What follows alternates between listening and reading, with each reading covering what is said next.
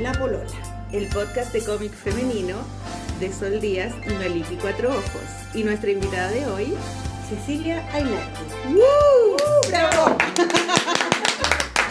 Me hecho los aplausos, a mí me encantan los aplausos. Me gustan los aplausos y los regalos. güey. ¿Y De qué verdad. será eso que a uno le gustan los aplausos? No sé, yo creo que ese... Necesitamos ese reconocimiento. Que tenemos dentro. Necesitamos reconocimiento Sí. heavy, así necesitamos amor. Bueno, estamos acá. Este es un programa que hicimos como entre medio de otro, porque yo acabo de grabar el programa que sale mañana, ayer, con la. Sol. Entonces, eh, la Sol se va de vacaciones, o sea, va en realidad a trabajar con su grupo, la Orquesta del Viento, el grupo de su marido, a Nueva York. Se van tres semanas, creo. Entonces, en esas semanas vamos a estar sol- yo voy a estar sola con la polola, no, no vamos a tener a la Sol. Y, y hoy día eh, dije, yo voy a hacer el programa sola porque la próxima semana que la Sol está, vamos a juntarnos para organizar el Patreon. ¿Tú sabes lo que es Patreon? Ni idea. es una plataforma digital, es el, es el futuro, ¿ah? donde la gente pone, eh, pone plata para los podcasts que le gustan, ¿cachai? Para el, Ah, producto que les gusta. Mm. Entonces vamos a abrir un Patreon para que la gente que está en Chile y en el extranjero quiera Pueda- abonar y se abona de un dólar a cinco dólares. Es poquita plata, pero si tú haces eso recibes un- una recompensa. Qué. Entonces tenemos que hacer una reunión con la Sol y con la Sol Bravo, que es nuestra eh, practicante, para subir todas las recompensas a Patreon, que son videos, eh, eh, entrevistas extras que hemos hecho, Mm. y eso lo vamos a hacer la próxima semana. Entonces, ahora este programa eh, no está la Sol porque la Sol está trabajando en otra cosa y vine yo sola y estoy en, la, en el departamento de la Cecilia. Eh, eh, muy lindo, me acaba de servir un té exquisito. Y eh, me vine caminando. Ah, sí. se te te Todavía- un poco. Sí, todavía no, no calculo bien como los tiempos. Vamos a tener que porque- liofilificar riñón. Es que se supone que yo digo, cuando ando en auto, como que calculo 15 minutos, 20 minutos antes de llegar a algún lado, pero caminando es como 45 minutos Sí. a alguna parte, y esto es cerca incluso. Mm. Pero es heavy porque no, me encontré con muy poca gente caminando por las calles que me vine. Mm. Solamente iba gente como con el aguagua que iban a, con el niñito que iban al jardín Mm. y nada más. Mm. ¿Qué será? Que es frío igual. Está helado. Que no camina mucho la gente. El- Es que el caminar hoy día no es un deporte, el deporte es me, me visto para ir a trotar, Sí, bueno, si me yo- compro la bicicleta para subir al cerro. Claro, sí, po. es como muy... Producción. Producción total. Eh, yo fui a correr hoy día, después de mucho tiempo que no había corrido. Me encanta rico. correr a mí. Y voy aquí a, a Pocuro, que está ahí. Sí, Sí, y es muy rico y eh, estoy muy feliz porque Es que es, hace el primer bien. día de, de una nueva etapa. qué bueno. Yo siento que sí, mira. Bueno, yo les voy a contar quién es Cecilia. Primero te, cuen- te cuento, Cecilia, que eh, unos cinco programas atrás, o cre- creo que hace un mes, fue Mm. cuando fui, te vi eh, la primera consulta que tomé contigo hace Sí. dos meses, más o menos. Sí, más, o menos.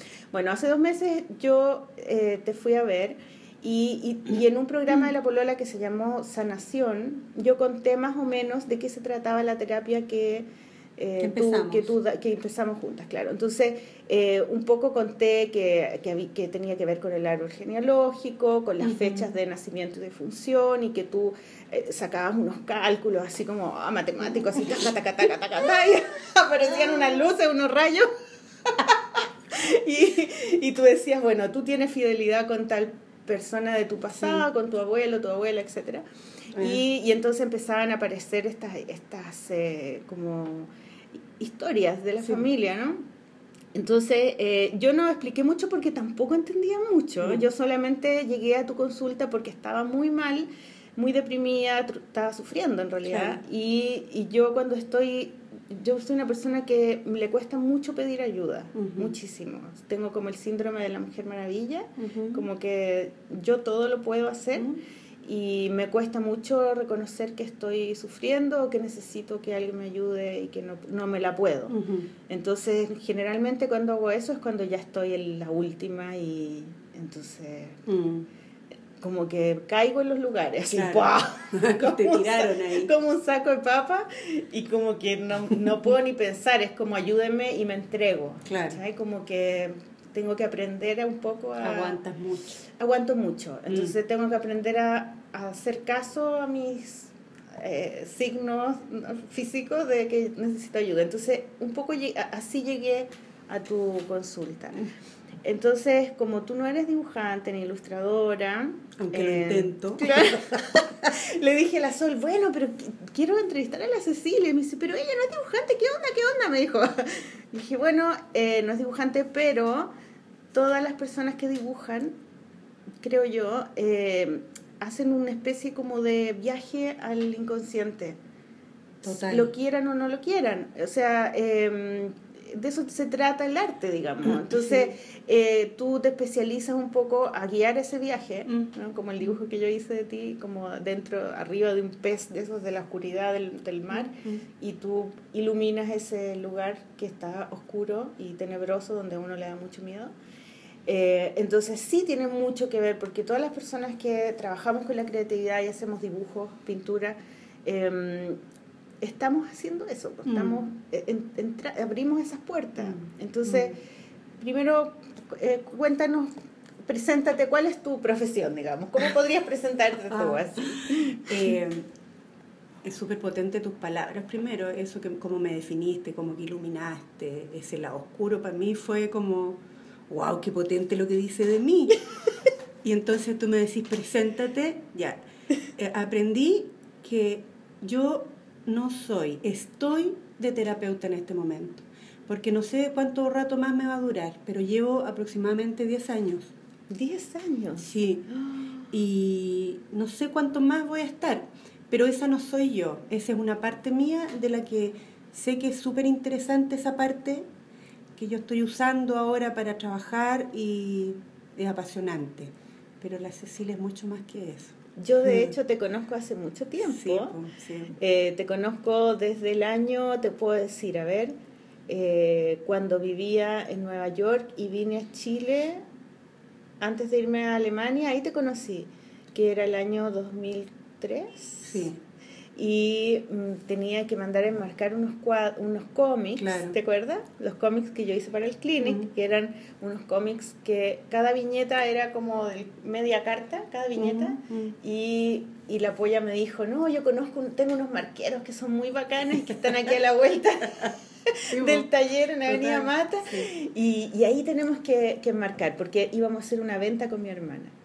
Y, y llegué a ese lugar que la calle es Coquimbo. Coquimbo con 323. Madrid. con Cuevas. con cuevas. ¿ya? Mm. Y todavía existe Sí, ese todavía, lugar. sí. Bueno, ahí estaba tu casa, Y taller, estabas tú, estaba tu marido, Mm. tu ex marido, Sí. marido y tu hijo, que en esa época era un niño. No, no, no, él, él no es mi hijo, es el hijo de Luis. Es el hijo de Luis, ya. Mi y hijo es él, clarinetista. Ah, ya. Y el hijo de Luis tenía, era como del. Trabajaba iba- ahí. Trabajaba, ¿no estaba en el colegio? ¿No, No. era tan chico? ¿No? A Era ver, joven. Lo que pasa es que esa era una, una casa taller, ¿ya? Ah. Y entonces eh, yo creo que tú viste a mi hijo y también viste al hijo de Luis. Ah, y ahí ya. se te hizo como Eran, el- gra- eran grandes igual, pero claro, eran grandes. Bueno, y resultó que la mayoría de mis amigos que hacían arte y que mandaban a enmarcar, les mandaban a enmarcar a ustedes. Sí, Y tu departamento está lleno de arte. sí, aquí decorado con puras cosas. Hay, hay hasta un grabado de mata, si no me equivoco. Sí, Estamos frente a un grabado de mata, Pasarelli, Por allá tenemos al Coco González. Coco González. La Vero Rojas. Vero Rojas, ¿ya? ¿La Vero Rojas quién era? La, la mujer profesora de grabado de la Chile. de pues. la, la Vero, la fue mi profesora. Sí, pues. Fue Bueno, a las seis viene para acá. Ese telar es de la Paulina Bruñoli. Ya, que es hija de Bruñoli. Es la hermana del Bruñoli. Ah, la hermana. Ella hace ya. telar. Y ahí está algo de la Marcela Redondo con el Ronnie Bully. ¿Cachai el Ronnie Bully y la Marcela Redondo? Eran mis compañeras, son muy amigos míos. Marcela. En el baño tengo uno de Ronnie. Hoy que no hay a escuchar esto, el Ronnie que lo tengo en el baño. No, pues sí, en tu, baño, en de tu baño hay unas obras preciosas. El Ronnie ahí. Sí, tú sabes que una vez fui a la casa de. eh, ¿Cómo se llama este artista chileno? Me, nunca me acuerdo de los nombres, pero él es premio nacional, Guillermo Núñez. Ya. Ya, Mm. Guillermo Núñez, que lo quiero mucho y si alguna vez escucha esto, le mando saludos. Eh, y él tenía en su baño unas obras tan bonitas porque era como que decidió que en el baño había tenía que haber obra pop. Ah, mira. Y tenía unos dibujos, unas pinturas de unos completos. Y Mm. en todos la- y era un baño muy chico, pero en todas partes lleno de, de arte, de amigos de él seguramente. Lindo. Encontré súper bonito y dije, qué buena idea, porque en realidad el baño es súper importante. Sí, o, o sea, sea. de hecho, cuando yo llegué a, tu, a, a la terapia, una de las cosas que te dije fue que el baño era el lugar donde mi alma se sinceraba, digamos. Yo me sentaba en el baño a hacer pipí y yo tenía todos estos pensamientos negativos ahí, sentada en el baño. Era Mm. así, va, to- va a quedar la cagada, está todo mal, no sé qué. Y salía del baño y se acababa. Pero Claro. como que el baño es el lugar... Es que pareciera que el baño es muy importante para ti. Sí, parece, ¿no? Como de honestidad. Transgeneracionalmente. Puede ser, ¿ah? Claro, sí, puede ser. Puede ser. Y, mm, y bueno, y ahora que fui al baño tuyo, ¿Viste los cuadros? vi unos cuadros súper bonitos. De hecho, hay Sí. una cosa como grande, como una mesa, como una cosa de luz, ¿no? Ah, sí, Qué eso es de Andrés. Figueroa. ¿Viste? Entonces Fotógrafo. Ronnie Goulet debe estar muy orgulloso de estar en el baño, porque no es cualquier baño.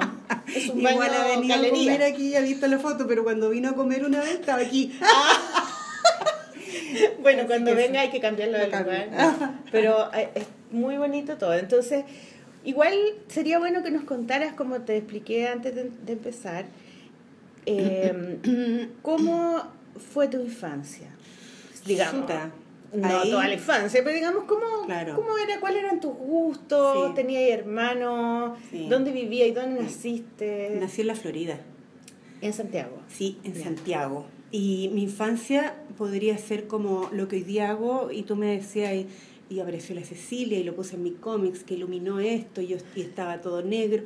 Yo así veía un poco mi infancia. La veía como dolorosa, como triste, como con una nostalgia, pero no sé qué me llevó a, siempre querer profundizar en lo que pasaba, ¿cachai? Con una mirada así como más allá de lo que me decían.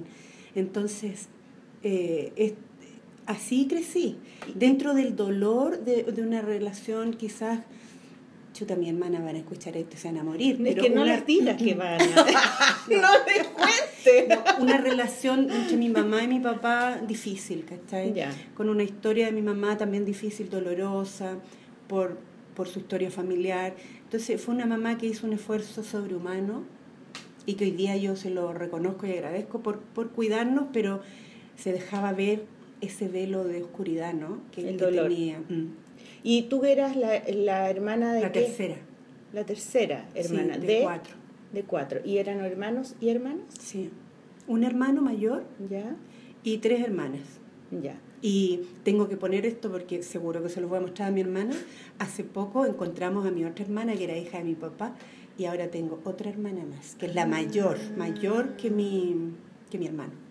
Así que ahora, Y eso estaba en secreto. no, si mi papá lo había dicho, pero es una historia ahí Pero no la que no la habíamos visto, no la habíamos buscado. Y mi hermana, mi hermana la, la buscó, la encontró y ¡fum! se adosó. Ah, qué bueno. Eso es un poco. Y, ¿Y qué hacías cuando chica? ¿Qué, ¿Cuál eran Bueno, tus intereses? Mis intereses eran cuidar a mi mamá. Qué potente. ¿eh? Desde que eras muy chica. Siem- Siempre preocupada de ella, igual jugué. Me volqué a, jugar con mi hermana menor, que Ya. tenemos cuatro años de diferencia, y jugábamos, hacíamos carpas en la cama con las frazadas de mi qué mamá, ¿cachai? Nos llevábamos ollas, cocinábamos arriba de la cama. Y igual mi mamá Qué paciente. bacán eso, ¿ah? Bacán, Hacer esa. A mis hijas también. De hecho, todavía cuando están con las amigas y se quedan a pijamada, de repente a alguien se le ocurre hacer una guarida. Claro, y bueno, nosotros no hacíamos esa guarida. Eh. Me gustó eso de la guarida, no lo había visto así. Sí, la guarida donde... ¿tú? Porque es que ponen unos chales, esos chales que yo compro para que ve- para el sillón, para que uno Sí. vea tele, ¿cachai? Sí. Entonces les paso esos chales y ellas con las sillas las ponen y las ponen ahí y adentro meten revistas Sí. y juegos. No, lo de nosotros era una quedan ahí. carpa así.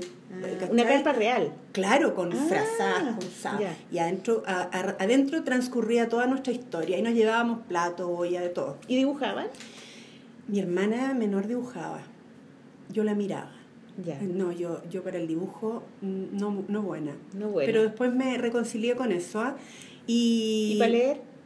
Sí, pero más grandecita, Ya. más grandecita para leer. Yo creo que cuando ya estaba en el taller, en, en los marcos, sí, ahí me empecé a interesar por lectura, que hoy día me hacen todo el sentido. Pero también jugaba mucho con mi hermana menor al almacén, me encantaba jugar al almacén. Oh, mi papá rico. nos hizo una, una balanza con tapitas de, de los betunes de los zapatos y pesábamos papas y todo. Mira, con eso lo pasábamos la raja.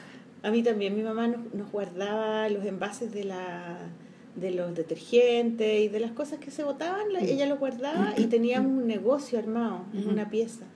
Y un tío que tenía un que había tenido un negocio como una paquetería Mm. nos regaló unas boletas antiguas y dábamos boletas. Con boleta. Puta, yo no daba boleta, gaya, que no escuche esto servicio de impuesto interno. es que era muy entretenido. Oye, y, y lo otro que me acuerdo también de mi infancia, ya te puedo decir 10 o 9 años, en el invierno mi mamá trasladaba el comedor diario a otra, a una habitación, ¿Ya? que era ya más cerrada porque la casa tenía como una galería y entonces el invierno transcurría en una pieza con una mesita, con una tele, y eso me gustaba mucho. Porque había- hacía mucho frío en esa Claro, galería. Sí, Ya. entonces era la idea como de refugio que y era rico. Eso me gusta mucho. Y tus hermanas, o sea, tu hermana tenía cuatro años más, Menos, menos, ya. ¿Y la otra? seis. Ah, igual era más mayor. Y, y el otro, y el hermano diez. Claro, entonces en realidad tu hermana hermana era la chica, ¿no? Se llama Marcela. Marcela. Se llama Ah, Marcela. mira. Con Tocaya. ella. mm. Y, y tengo muchos recuerdos con ella, muchos. Y, y muchos eh, momentos así de protegerla. Eh, Súper. Era rico jugar con ella, aunque de repente eso sobrepasaba y me mandaba unas pataditas y todos la defendían porque era la hermana menor, ¿cachai? Claro, sí. Sí, esa, esa fue como... Yo también tengo seis años con la pollita. También tenemos esa diferencia. mm, Pero claro, cuando era más chica, chica, era demasiado chica, po, para uno, para Mm. mí. Como que, ay, Sí. que no cacha nada, es muy Mm, chica. mm. Pero después hay un momento en que... No, después ya se equipara. Claro, Sí, claro. y te podéis ya re bien. De hecho, yo recuerdo jugar con mi hermana con, con vecinos, ya era con ella. ¿Me entendí? O nos íbamos a quedar el fin de semana a la casa de mi abuela y ahí había otros vecinitos más interesantes y lo pasábamos súper bien. Pero todo desde la inocencia, ¿cachai? Claro. Y me acuerdo que en la esquina había un circo y ponían música de Albert Hammond. ponte tú. ¡Oh, Albert Ansiedad, todo tu- Ya, y entonces Hammond. escuchábamos y, y nos pasábamos los rollos con, la, con los niños que había ahí. Pues. Es, así me lo vivía. Y de repente salía mi abuela y decía, ya, para adentro. Oh, Oh. Era pero fatal. ¿Y qué eso? ¿12, 13, 14? Ni 12, Por ahí, sí, por ahí, claro, sí. claro. Claro. Y esa fue mi infancia. pues. Linda igual. O sea, Sí. tení- Tengo Sí. lindos recuerdos, de verdad que lindos recuerdos. Y, pero soy honesta y también tengo historias así como eh, de ver a mi mamá afectada. Era mi, era, era mi historia esa. Mi bien cerca de tu mamá, tú. Mm, Tení, como Sí, que te... Sí, este, Sí. Estaba ahí conectada, muy, muy conectada Mm. emocionalmente con ella. sí. Ya, entonces después, eh, eso es colegio. Ya, después cuando ya te empezaron a interesar los niños realmente, digamos, como a los, no sé, 15, ¿A qué edad? 16, por ahí. Cuando, los niños- cuando uno empieza a 14. tener como Ah. pololos y todo eso. sí. Eh, ¿qué, ¿Cuál eran tus, en esa época, cuáles eran tus, tus, Mis intereses. tus intereses? Claro, ¿qué te gustaba hacer? ¿Qué- Mira, me gustaba reunirme con, con mis compañeras. eh, ¿Iba a un colegio mixto? Sí, mixto. Estaba en, el, en un colegio que está aquí en 10 de julio con, aquí, allá, ¿Ya? en 10 de julio con Lira más o menos. Ah, ya. Liceo 10 se llamaba antes. Y mm, sí, iba al colegio, pero era flojita. ¿No te, no te, costaba? Más bien, ¿o no? Mm, ¿Te sí. costaba sacar Mira, buenas notas? o sea, si tú me si solo hablar del pasado, te tendría que decir me costaba. Pero hoy día entiendo por qué me costaba. Ah. ¿cachai? Pero eh, era flojita, estaba desmotivada frente a la enseñanza del colegio. ¿Y qué queríais ser cuando grande, te acordás? Puta, yo quería ser psicóloga o doctora. ¿En serio? O sea que lo lograste. Sí lo logré. Hoy día te digo que lo logré. Por otro camino, pero me siento plenamente realizada con eso. ¿Y tenía, iba, ibas a la psicóloga? existir, No. porque yo nunca fui a un psicólogo. Me ¿no? estáis diciendo vieja. No, porque yo nunca vi, o sea, O sea, nunca fui al psicólogo en mi chica. familia nadie iba al psicólogo, no existía Nunca. eso. Yo fui al psicólogo, ¿sabes cuándo? Cuando mi mamá murió. Y ahí tenía 35 años. Y ahí recién fuiste a un psicólogo. Sí, ¿Y ahí te diste cuenta que querías ser psicólogo o antes? antes. ¿Y cómo sabías sea- que existían los psicólogos? Como en la tele.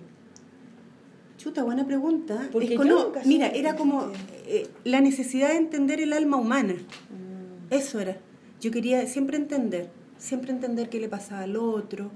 Y lo que me decía yo, igual como hacía será eso.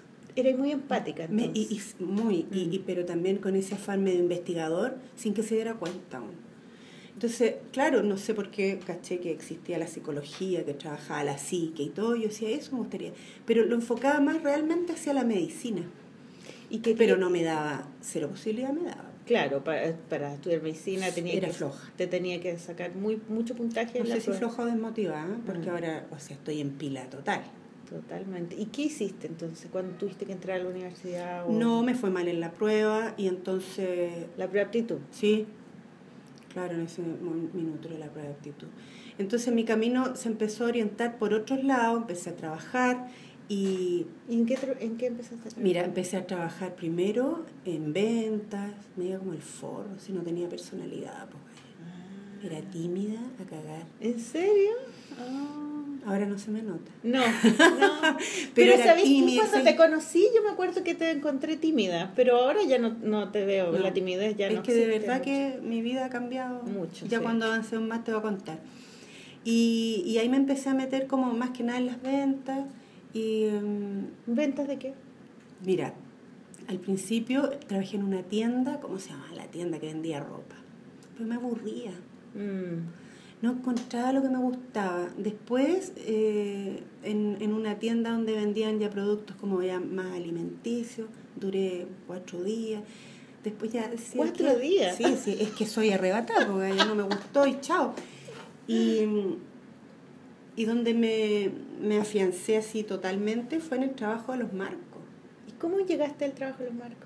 Bueno, Luis es artista. Yo no sé si tú sabías eso, No pero lo tiene idea. guardado. Chuta, Luis no escuches esto. lo tiene muy guardado, su arte está siempre. ¿Cuál es el apellido de. Luis? Parry. Ah, los Parry. po. Los Parry. Ustedes eran los Parry. Sí. Todavía deben ser los Parry, ¿no? Así.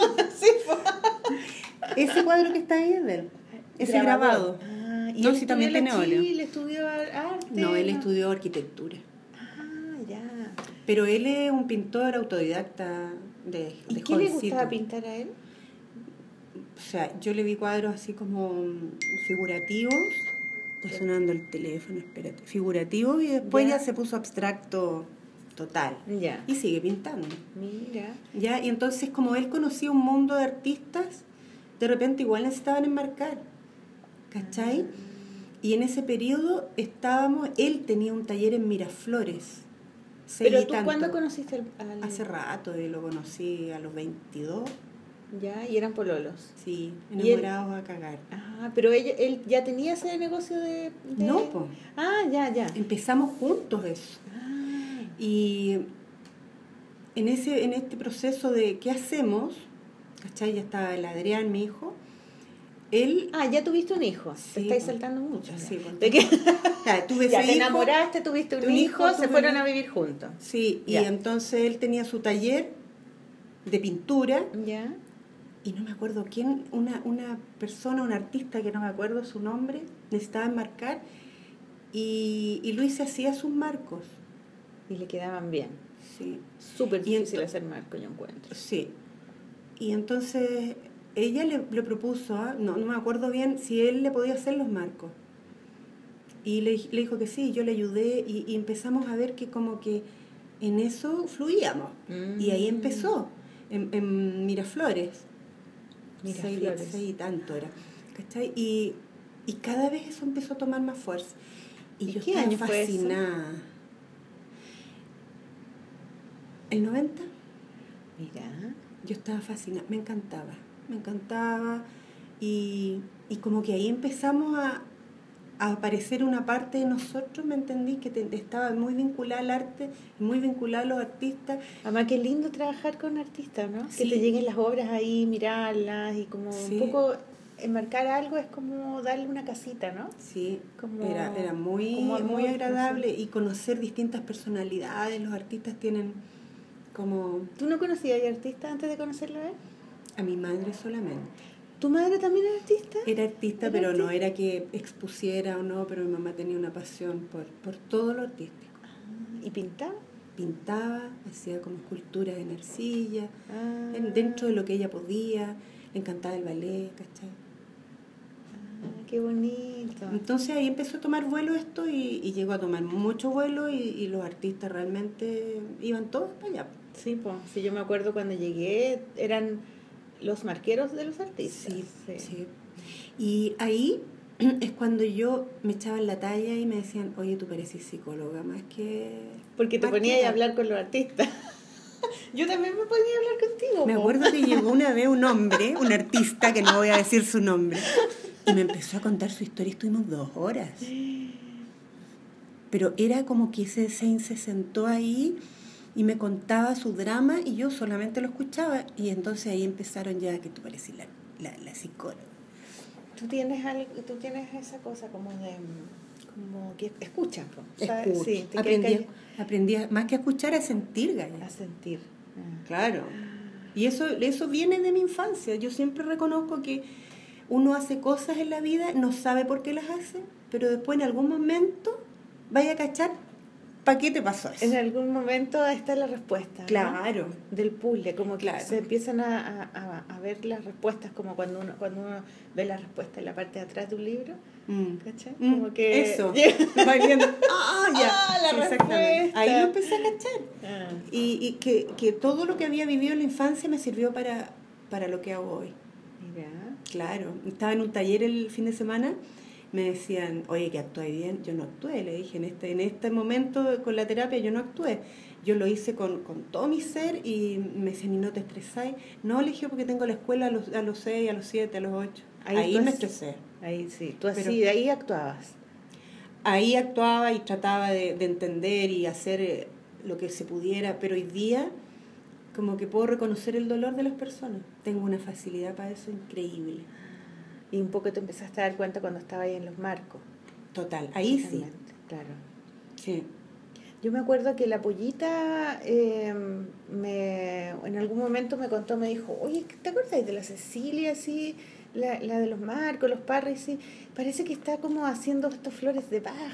Mm, que en esa época, en esa época era, no era común, digamos. Mm. Ahora es es está muy normalizado, digamos. Hay, de hecho, el otro día pasé por escuela de flores de Bach.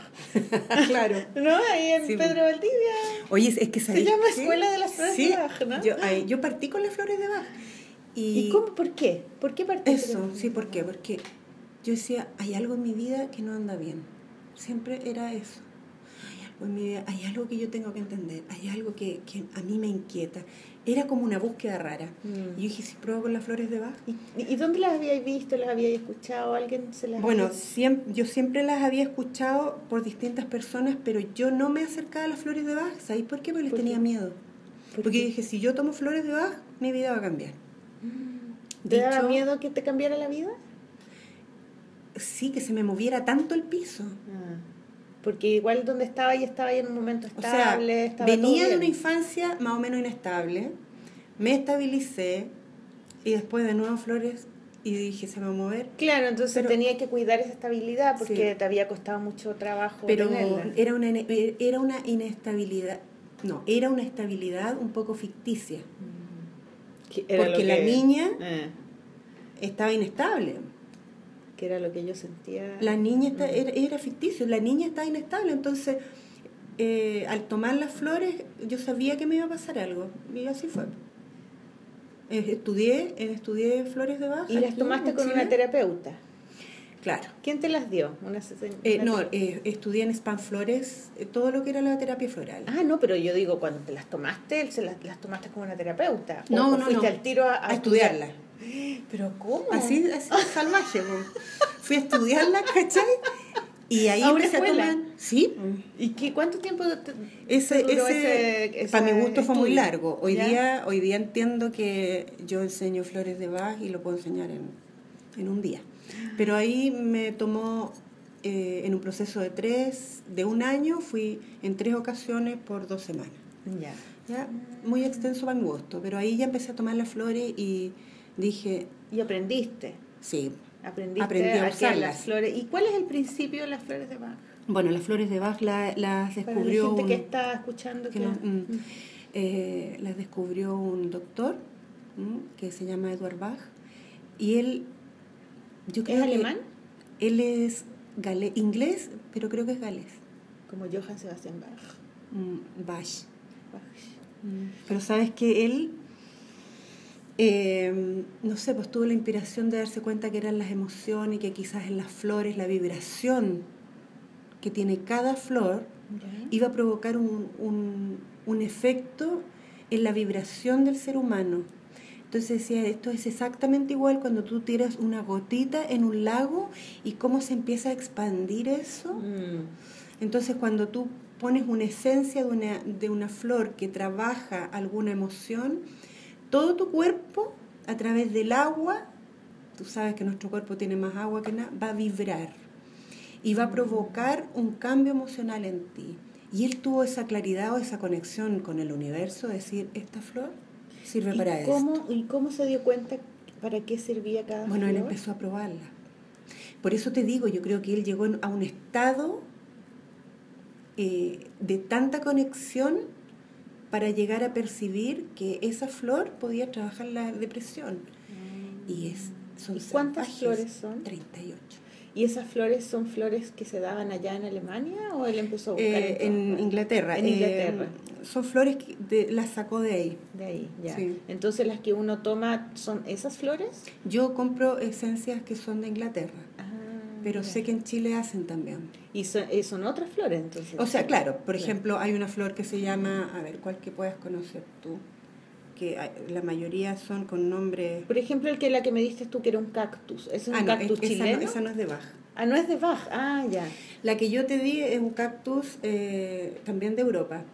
Eh, por ejemplo, ponte tú una flor de la mostaza. No, no voy a cachar la flor. ¿Cachai? La flor de la mostaza. No. El yuyo. ¿Cachai el yuyo? O sea, cacho de la mostaza. Ya.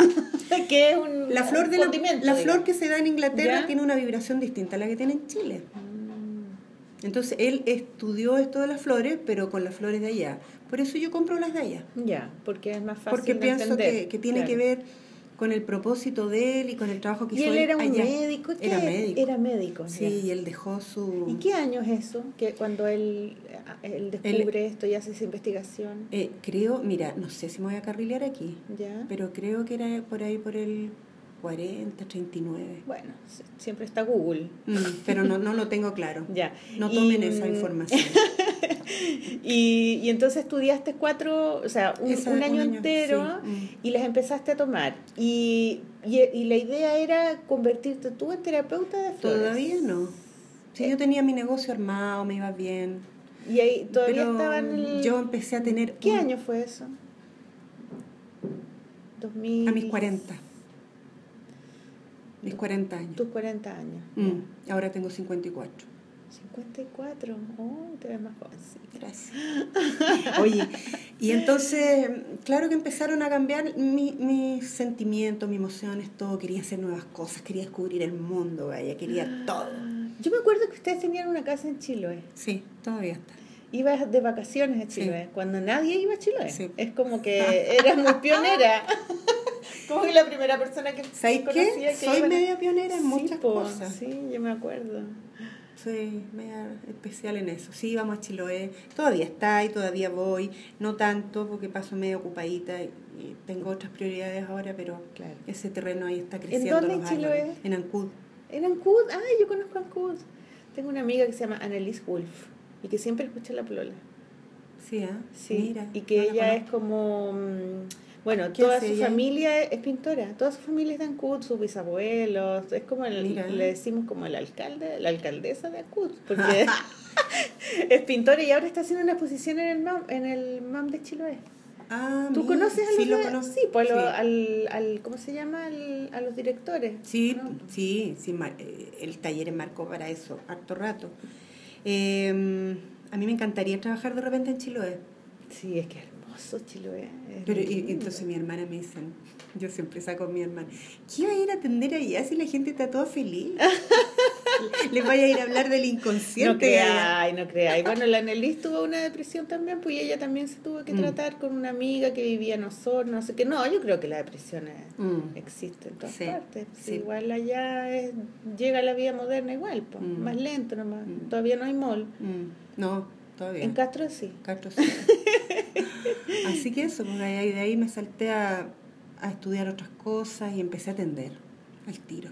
¿Te saltaste a, a- a estudiar qué cosas? Biomagnetismo. Es que lo que pasa es que, mira, conjuntamente con ya terminar esto de, de las flores, yo empecé a, a trabajar con flores de baja. Un amigo me arrendaba, me prestaba, no, me arrendaba súper barato una consulta en Vitacura y ahí atendía gente. Pero yo decía, esto no es todo. No me falta, me falta. Y empecé, ¿qué hago? Biomagnetismo. Aprendí biomagnetismo y Eso es de los imanes. de los imanes. sí. Ya, la Ahí terapia de los imanes. sí. Es súper interesante. su- es súper buena también. ¿Cómo nos podrías resumir de qué se trata eso? Eh, mira, el doctor Gois, que es un mexicano, eh, empezó a observar que Ah, es mexicano. mm, Ah, él con los imanes podía eh, regular el grado de la acidez de la sangre. La acidez de nuestro cuerpo es 7. Entonces a veces cuando está muy alta se pone alcalina o ácida para el otro lado, si sube o baja de 7. ya. Entonces cuando está... ¿Qué muy- pasa cuando sube o baja ese? Eso te iba a decir, cuando Ah. está muy alta o muy baja, tú eres, estás más propenso a, a, a tomar ciertos virus o bacterias o que proliferen más en tu Ah, cuerpo. ya. Entonces, ¿cuándo sube la acidez o baja la acidez de nuestro cuerpo? Cuando estamos en un- con una emoción que no hemos resuelto. Mm. Y, y si no la resolvemos, y si no la resolvemos, y si no la resolvemos, terminamos medio enfermos. Entonces, con un testeo que se hace con el cuerpo, vas viendo dónde se necesita poner imanes en el cuerpo de la persona. Esto es como bien resumido, ¿cachai? Claro. Y entonces con un, un positivo y un negativo vas regulando la acidez de la sangre. Y al regular la acidez de la sangre, como que tu cuerpo vuelve a la normalidad. Ah, es como que te equilibra. Sí, te equilibra.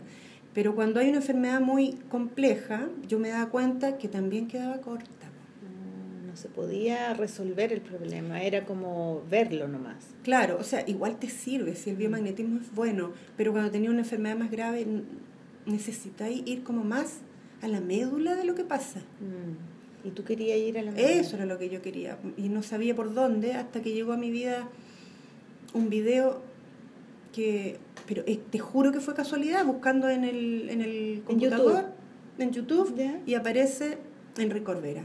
Plin, lo pinché y me vi todos los videos de Enrique Corbera. Enrique Enrique Orbera.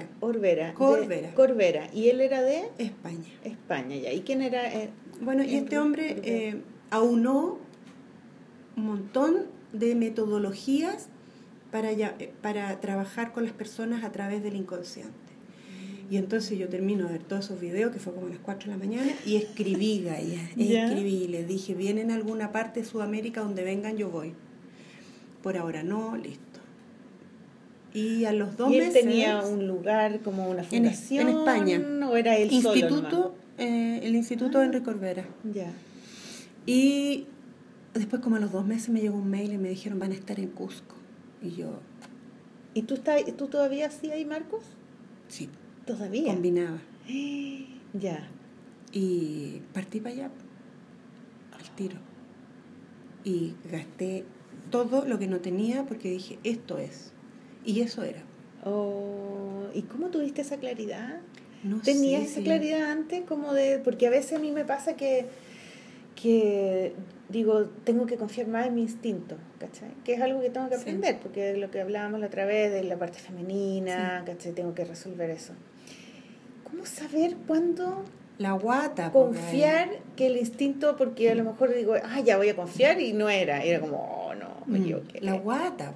Pero la tú guata. hacías eso, tú confiabas en el Sí, instinto era- es como lo que primero te llega. o te habían enseñado a hacer eso. No, No. lo aprendí, me llegó solo. Solo. Es como, porque sabéis que de repente uno dice, tengo que hacer esto. Ese primer impulso es, porque después Viene lo empezáis a ordenar con la cabecita y qué va a pensar, o yo, no, que voy a parecer tonta. No me va a alcanzar, No no me va a resultar, me va a quedar la cagada, Sí, claro. en el fondo lo que tenéis que hacer es ser tú misma. Y entonces cuando uno dice, esto es, no te quepa duda, Mm. eso es. Y me fui para allá. Y después lo fui a ver a España, después lo fui a ver a Cuba, lo seguí, todos ¿Y los cómo módulos. fue, cómo fue en, el Cus- en Cusco? No, Gaya, Cusco es lindo, Cusco. Cusco lindo. Es lindo, es hermoso. Pero yo no podía ver Cusco, porque yo veía solo la imagen de este gallo ahí sen- eh, eh, parado en un, ¿cómo se llama? En un escenario. con ¿Qué edad tenía él? ¿Qué edad tiene? Bueno, en Yo esa creo que tenía como 60. 60 años. Creo. Y yo lo miraba allá para arriba para el escenario, 100 personas aquí que lo seguían de distintos países, había gente de todos los países. Mm. Y te juro que yo temblaba, No. porque era tan verdadero todo lo que estaba viendo yo, que, que sí, que por ahí iba la cosa de ir al hueso, a la médula. Yo dije, sí, Y era como es. un gurú, así, ¿o no? O, era, o es más como, ¿es un doctor él? Él es psicólogo. Él es psicólogo ya. Y entonces, Creo que lo he visto en, sí. in- en internet. Y él habla así y, y hay videos de él que se ve suavecito, pero en vivo en directo es carepalo. La escuela mía es, él, es de él. O sea, yo a veces me pongo muy pesada en la consulta y eso se lo debo a él.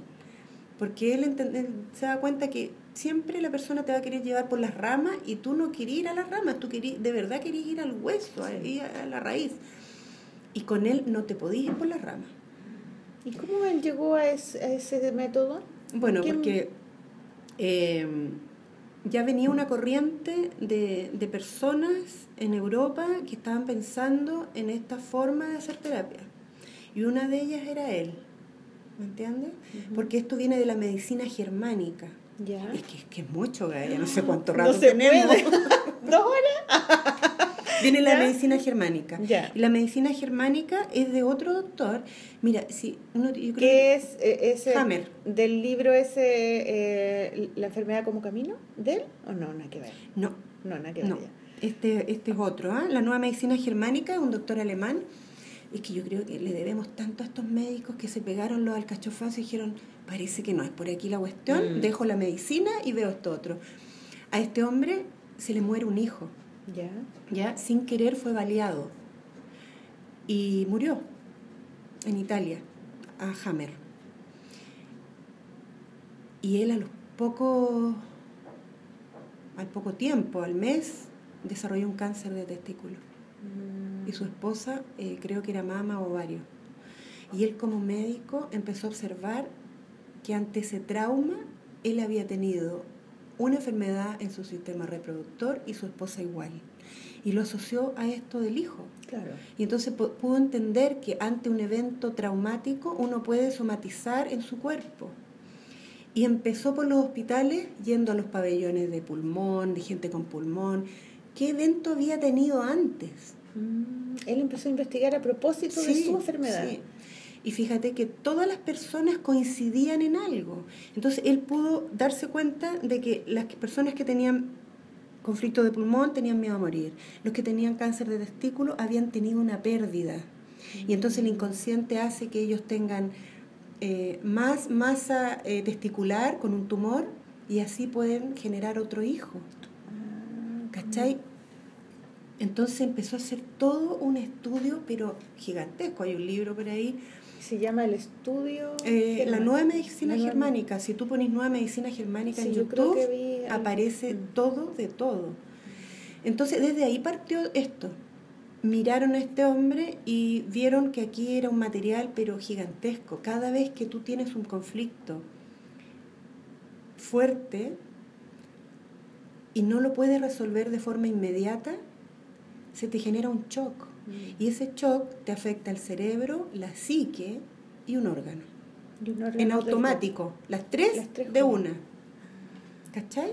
Como el El- cerebro. El, cerebro se te hace una marquita en el cerebro que se ve con un tag sin resonancia, eh, sin líquido contraste. Se te, Hay te marca. la manchita, una marca. Ya. Se llaman dianas. Se te conflictúa la psique, que como decir, no pude salvar a mi hijo que murió ahí baleado. Una narrativa. Claro. Una narrativa te- que te acusa y que, Mm, te, mm. que te lleva a ese lugar. Y el otra parte de que se hace en automático, el órgano. El órgano. En el caso de Hammer, el- los testículos. y cada emoción está asociada a un órgano. Claro. Entonces cuando tú entiendes eso y eres bien llevado por un terapeuta, puedes resolver el conflicto. Mm. Y se puede ir el, el problema en el órgano. Claro. Lo puedes revertir. Sí. Entonces es un estudio fantástico, Marcela, fantástico es. Entonces este caballero español venía de eso, tomó eso ya, tomó esas enseñanzas. Y tomó también parte de, del inconsciente, de la pequeña infancia, de cómo la infancia están todos los programas que afectan nuestra vida, tomó eso también y lo puso en esta mm. terapia. Y también tomó el, el árbol genealógico, el transgeneracional, como le, le, llaman también, y eso es con otra mujer que es Anne Schussenberger ella hizo un estudio fantástico del árbol genealógico y empezó a observarlo desde ¿Cómo se llama de nuevo? Anne Schussenberger. Schussenberger, y ella alemana. Hay mis ancestros, ella es suiza, de Suiza. De Suiza, Sueca. ¿Sueca? ¿Suiza? Sí. Claro, y ella hace un análisis fantástico, ese libro está creo que PDF en, en, internet. Hay mis ancestros. Y ahí explica de cómo heredamos todo, todo, todo, todo. Bueno, heredamos, yo siempre digo, si heredamos el pelo, el ojo, la nariz, la forma del cuerpo, ¿cómo no vamos a heredar las historias y las emociones y los traumas y las alegrías? No sé, uno tiene que heredar todo, digamos, que no puede ser solamente lo externo. Sí, exactamente. Entonces, eh, como cachai es apasionante. Y yo estaba ahí anotando, tomando nota, tomando nota, y mientras tomaba nota, también me estaban pasando cosas a mí, porque sabía que ahí había muchas respuestas para lo que a mí me pasaba, ¿cachai? Entonces quedé como gelatina en, ese curso. Y después me tocó tomar otro módulo, porque los, los tomé todos. ¿Te fuiste a España entonces? Sí, tuve, y estuve en Cuba también, porque donde iba él, yo iba. Oh. Y terminé con él y ya estaba atendiendo aquí con mi consulta y, me daba cuenta de los cambios. Pero Porque sabías. Todavía me falta eso. Todavía. Todavía me falta. Entonces me tomé un seminario de la nueva medicina germánica. ¿Y es dónde? Con otro médico mexicano. Ya. Y ese me lo tomé, eh, es, o es una cuestión bien potente, igual, eh, no fácil de entender, y después lo volví a tomar. ¿Era la primera vez que estudiaba entonces? Sí. ¿Porque no habías ido a la universidad? No. Entonces... Yo creo que eso es importante igual, ¿eh? O sea... Porque, porque tenía ahí una sed. Era mi tema. Era tu tema, claro. Entonces mi hijo hoy día me dice, así, Gaya, se lo, lo usa con tu... Y tanto que hueveaste, tanto que hueveaste que no había estudiado. Y ahora que parecí, me dice que de verdad, Gaya, yo me levanto con un libro y me acuesto con un libro. Es que es muy bonito eso, mm. porque yo, por ejemplo, siempre hablo de mis alumnos que, que yo les hago clases en mi taller y en los diplomados, mm. que es gente adulta, mm. que ya estudiaron algo, ya están trabajando, o que no estudiaron nada, que tienen hijos. Y, y, pero quieren estudiar porque quieren aprender, Y tienen otra disposición, es distinta a los alumnos de la universidad que están estudiando arte y que están como obligados, y que no van, que quieren carretear, y que tienen una actitud como, ah, que lata, Como la nota, ¿cachai? Y es tan bonito estudiar cuando uno está preparado para estudiar. y cuando tenés, estáis saliendo del colegio, yo no sé si uno está preparado. Es que se tienen que conjugar un montón de cuestiones. ¿Cierto? Mira, y en mí, por ejemplo, yo sentía que tenía una historia como media así como, como lo relataste tú al principio, media negra, así dolorosa. Mis profesores como el culo en el mm. colegio, en el liceo. Pésimo. Pésimo.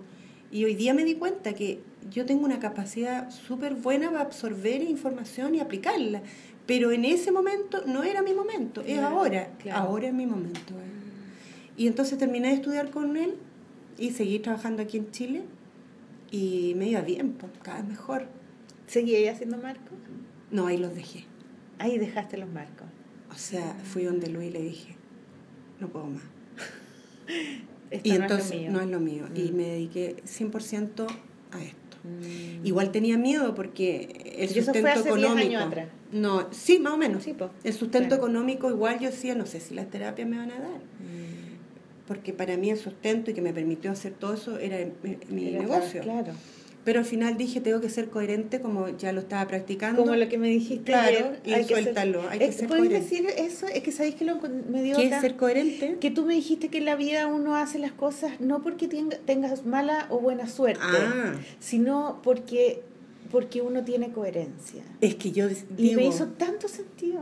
Mm, es que no dice qué buena suerte tiene esa persona, porque a mí no. O que No ganas de tener suerte, ¿no? Claro, que me pase Que no existe eso. No. Si lo único que existe es que tú seas coherente. Coherente con lo que piensas y con lo que sientes y con To- lo que haces. Total. Y ayer estaba cenando con mi hijo y mi nuera y les explicaba lo de la coherencia. Porque si hay alguien que está interesada en que entiendan todo esto, es mi hijo y mi nuera. Y entonces le pesca, pescaba la botella de bebida, porque no tomamos vino ayer, la botella de bebida y la copa. Y yo le decía, muchas veces miramos a la botella queriendo ser botella y nos olvidamos que somos copa. Eh, Y entonces tú vas a mi consulta y yo te digo, mira Marcela, eres copa. ¿Hasta cuándo querés ser botella? Entonces cuando eres copa, como que algo pasa mágico que el universo te ve y dice, por fin veo la copa. Toma, aquí tenés agua y te empieza claro, a dar. Porque eres lo que eres. Re- ah, sí. Claro. Entonces empezamos a identificarnos con el vecino, con mi mamá, para que te digo, con mi abuela. Y con- empiezan a pasar las cosas que uno se imaginaba que pasaban con la suerte, pero pasan porque uno tiene coherencia. Sí, sí. Súper bonito eso. Sí, y, y a veces eh, es tan sencillo, pero no lo vemos. Pero igual tú tenías miedo con el tema del, del- de la plata, ¿no? claro. Era como, Pero me tiré igual. claro.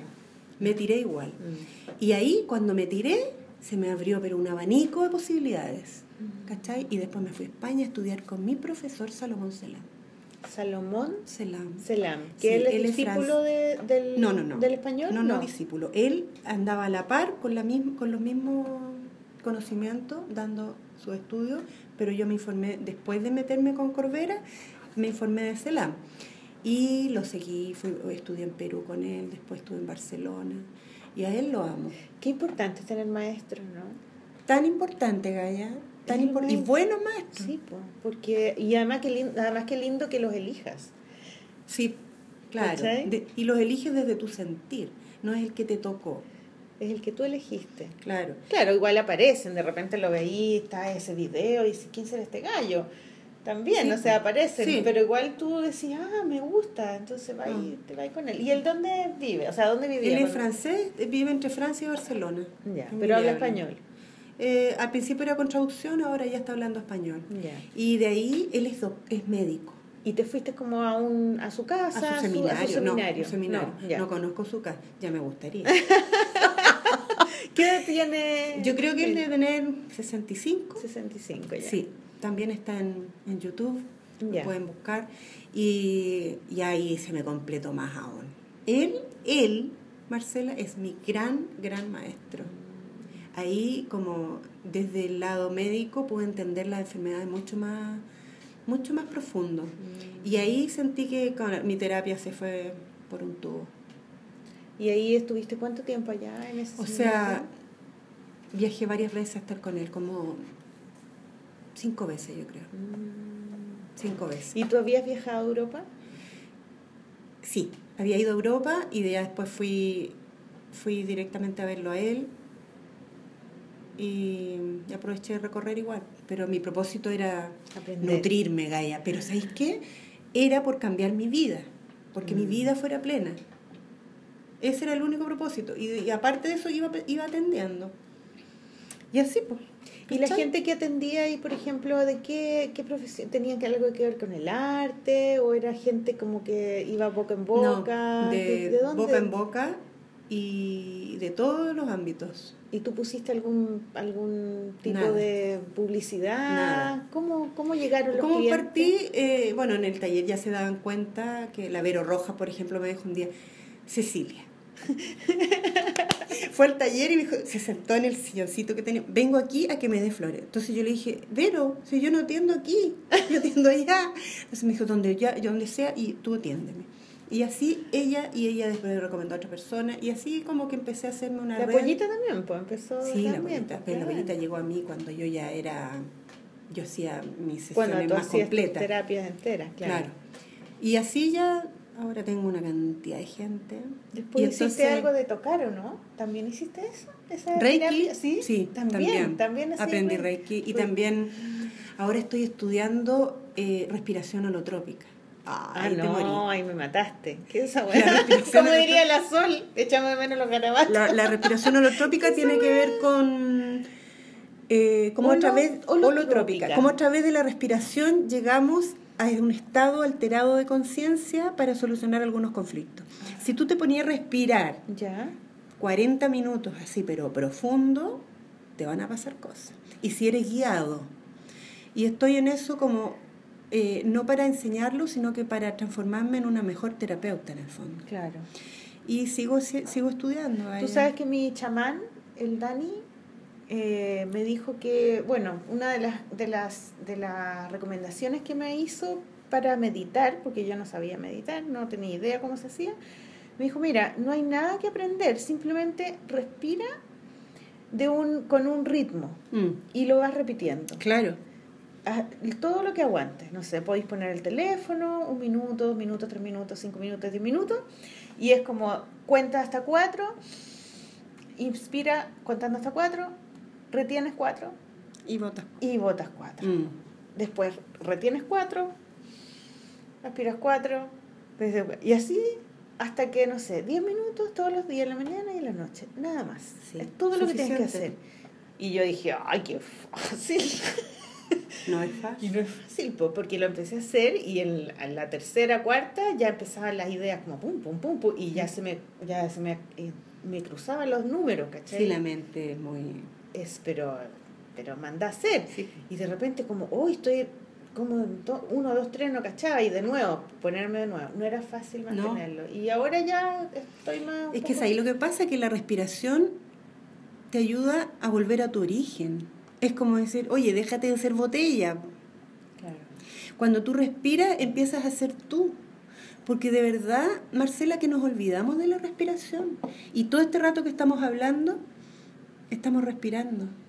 Claro, es que también pensamos, yo creo que es una cosa de, mm, de, de ese pensamiento que uno dice, bueno, pues el cuerpo lo hace, uno no está pendiente de que el latido, el, el corazón tenga latido, eso el cuerpo lo hace solo. Yo tengo que preocuparme de pensar y de organizar y de limpiar Claro. y de qué sé yo. Entonces como que uno un poco dice como que no lo pesca porque como No lo que pesca, porque en es- automático. Porque es en automático.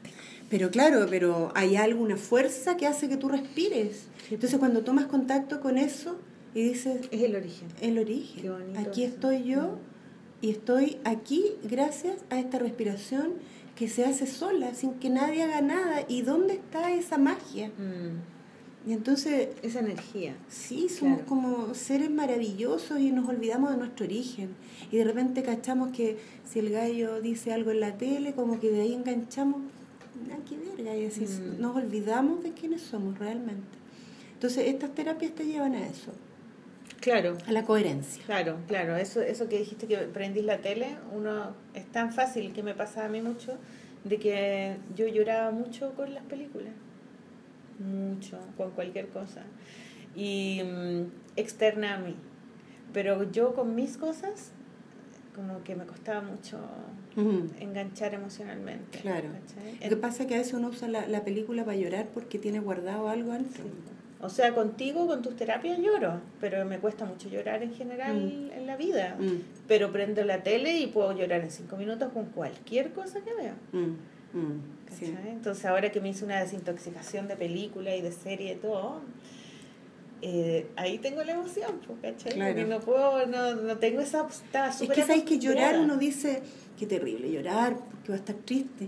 Vaya, tú lloráis y se te acaba. No vaya a estar un día llorando, te lo aseguro. pues, es un ratito. sí. Claro.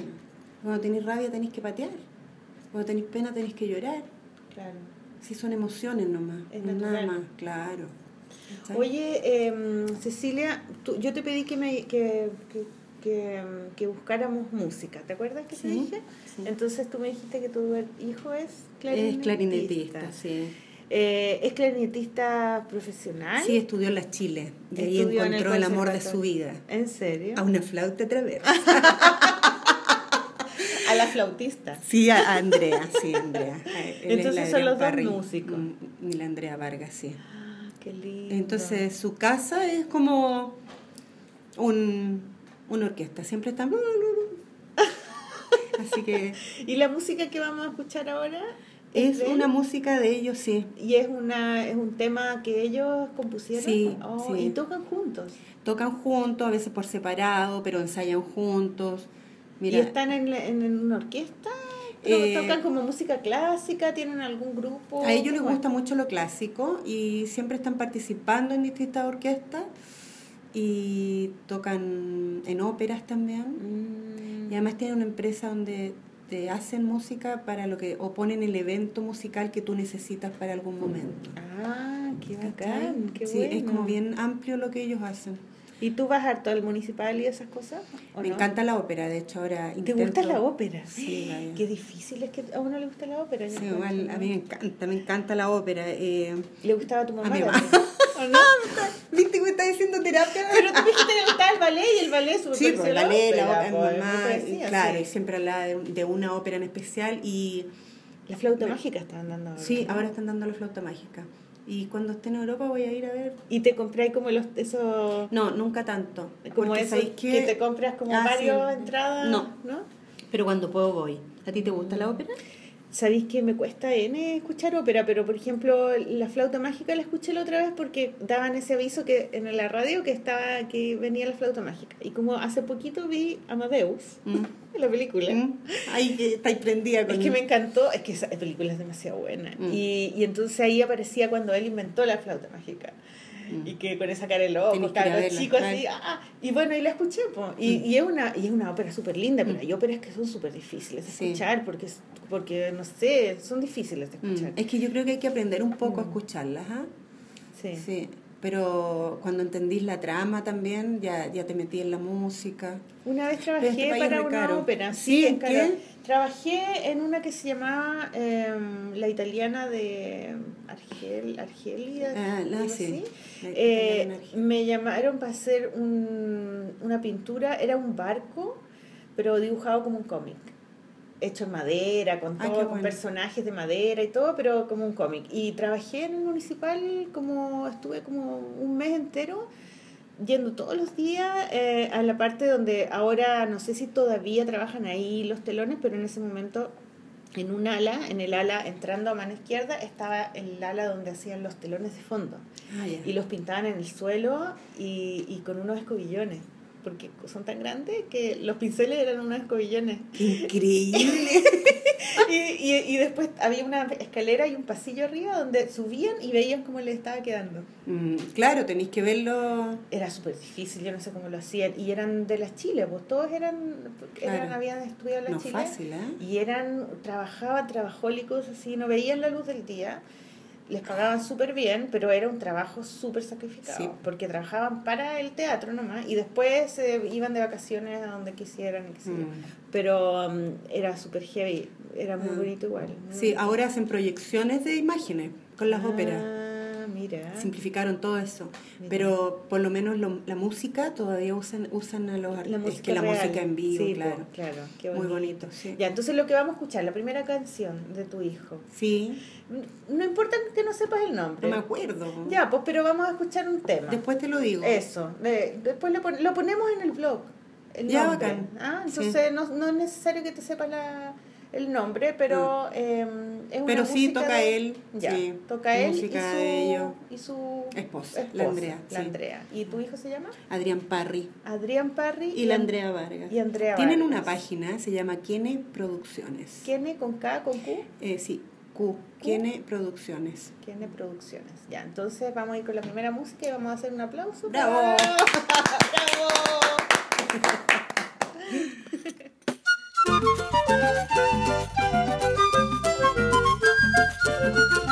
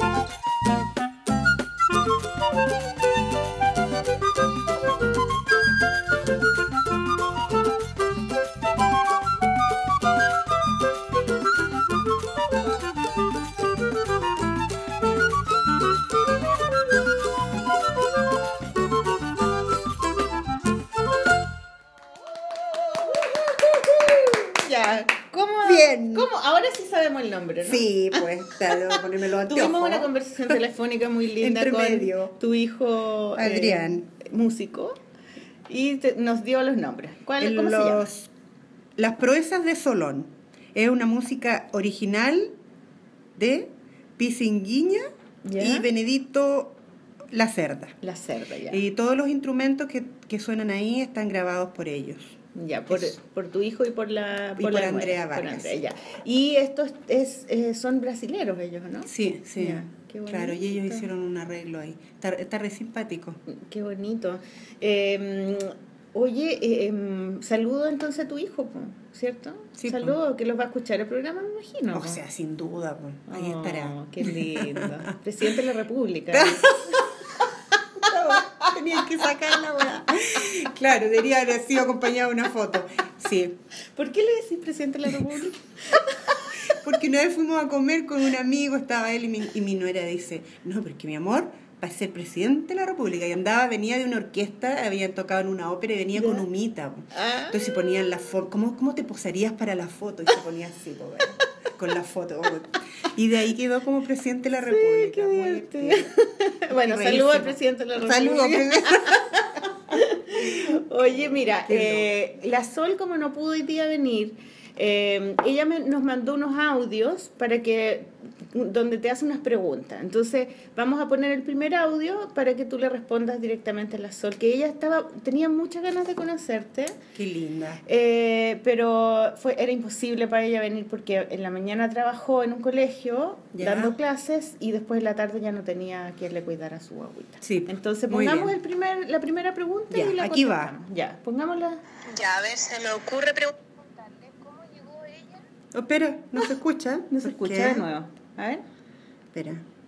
el primero. Ya, a ver, se me ocurre preguntarle cómo llegó ella a descubrir que tenía como un talento en esta cosa de los números y los ancestros y estas terapias. ¿Cómo, cómo llegó ella a eso? Mm, A meterse en ese mundo. mm. Ya. Un poco, un poco contestaste esa pregunta, Mm, ¿no? mm. Pero, pero ¿cómo, ¿cómo le contestarías directamente? Bueno, claro, te la contesté pensando que sí, desde la infancia ya estaba metida en esto. Eh, cuando mi mamá se enfermaba, yo iba al jardín y le buscaba florcitas para darle un té de florcitas. ¿En serio? Sí, sí. Entonces, como que de ahí ya la traía. Pero se me terminó de concretar cuando estudié con este profesor Salomón Selam, que él me dijo, tú tienes la capacidad de saber lo que le pasa al otro porque tienes unos números por tu fecha, asociado a tu fecha de nacimiento y todo, que eh, trabajan desde la intuición. Entonces, cuando tú aprendas todo esto que, que estás aprendiendo, te vas a olvidar de todo esto, me decía, y vas a dejar que venga a ti lo que tiene que venir. Y eso es. Mm. Y entonces me dijo, y tenéis que hacerme caso, me dijo. Porque si no te haces caso a tu intuición, te va a trastornar. Mm.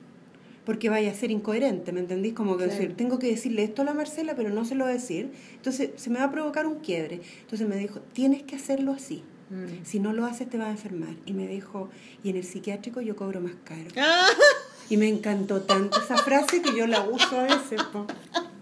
Y aquí está la camisa de fuerza claro. que- de tu Entonces, talla. ¿sabéis qué? Eso para mí fue súper potente. Ah. Y yo, de verdad, que yo siento que me llega como la... A veces estoy empezando con una persona y yo digo, sé que vamos a ir para acá. Y tú sabes cuál es la respuesta, Mm. sabes cuál es la... Independiente de que tengo una metodología Mm. que pre- aprendí y que sigo aprendiendo. Pero después de eso la dejo ahí guardadita y la saco cuando hay que sacarla, pero me escucho mucho lo que pasa conmigo. Mm. ¿Y cómo podríamos explicarle a la gente de qué se trata esta terapia? Cuando yo fui a esta terapia, eh, el, el día que volví a mi casa, quería contarle a todo el mundo lo que tú me habías dicho porque lo encontré alucinante.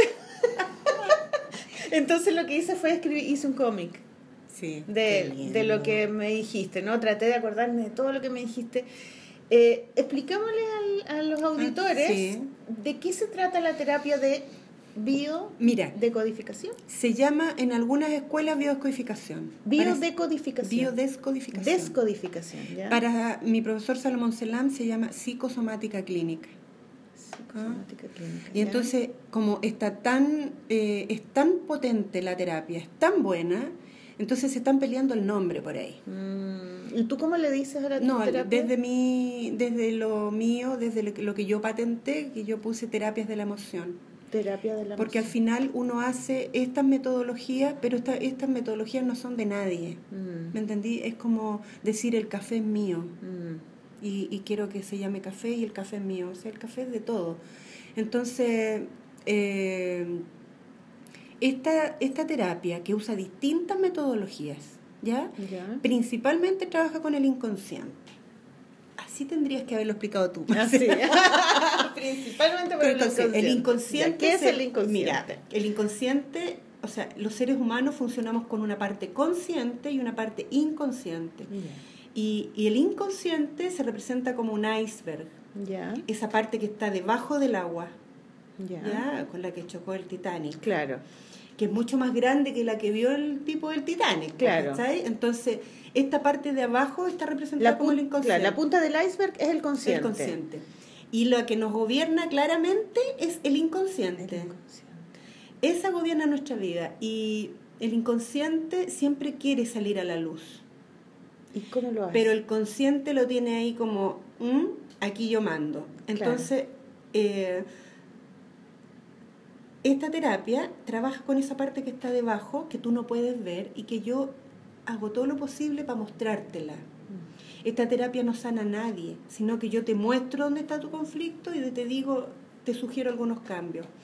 y Entonces- tareas. y doy tareas. Sí. Y, y algunas tareas hay gente que no las hace. ¿ah? Bueno, y Son difíciles. sí, es que no es Son de acción. Porque son de emoción también. Claro. Y el inconsciente gobierna nuestra vida. La gobierna y está encargado de nuestra sobrevivencia. El inconsciente lo único que quiere es que tú estés viva la mayor cantidad de tiempo aquí. O sea, es nuestro Tierra. aliado, básicamente, el Claro, inconsciente. es nuestro aliado. Y a veces nos manda una enfermedad, o un síntoma, o una emoción, o algo muy repetitivo, porque nos quiere decir algo. Para que nosotros tomemos acción, digamos, Claro, y ah, tengo que cambio. claro, en vez de que uno vea la enfermedad como algo negativo, Mm. hay que verla como algo positivo. Por ejemplo, tengo miedo a subir a un avión. Hay gente que me Mm. consulta, no puedo subir, no puedo viajar, tengo el dinero, tengo todo y no puedo viajar porque no Mm. me subo a un avión. Entonces, eso ya es raro, ¿viste? Mm. Es como decir, ¿qué pasa aquí que no puedo subir a un avión? O, mira, tengo 30 años y me he, tenido accidentes, 10 accidentes en estos 30 años. Eso es mucho.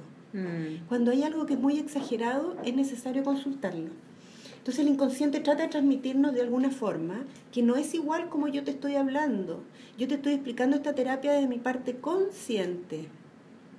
El inconsciente no, no se expresa así.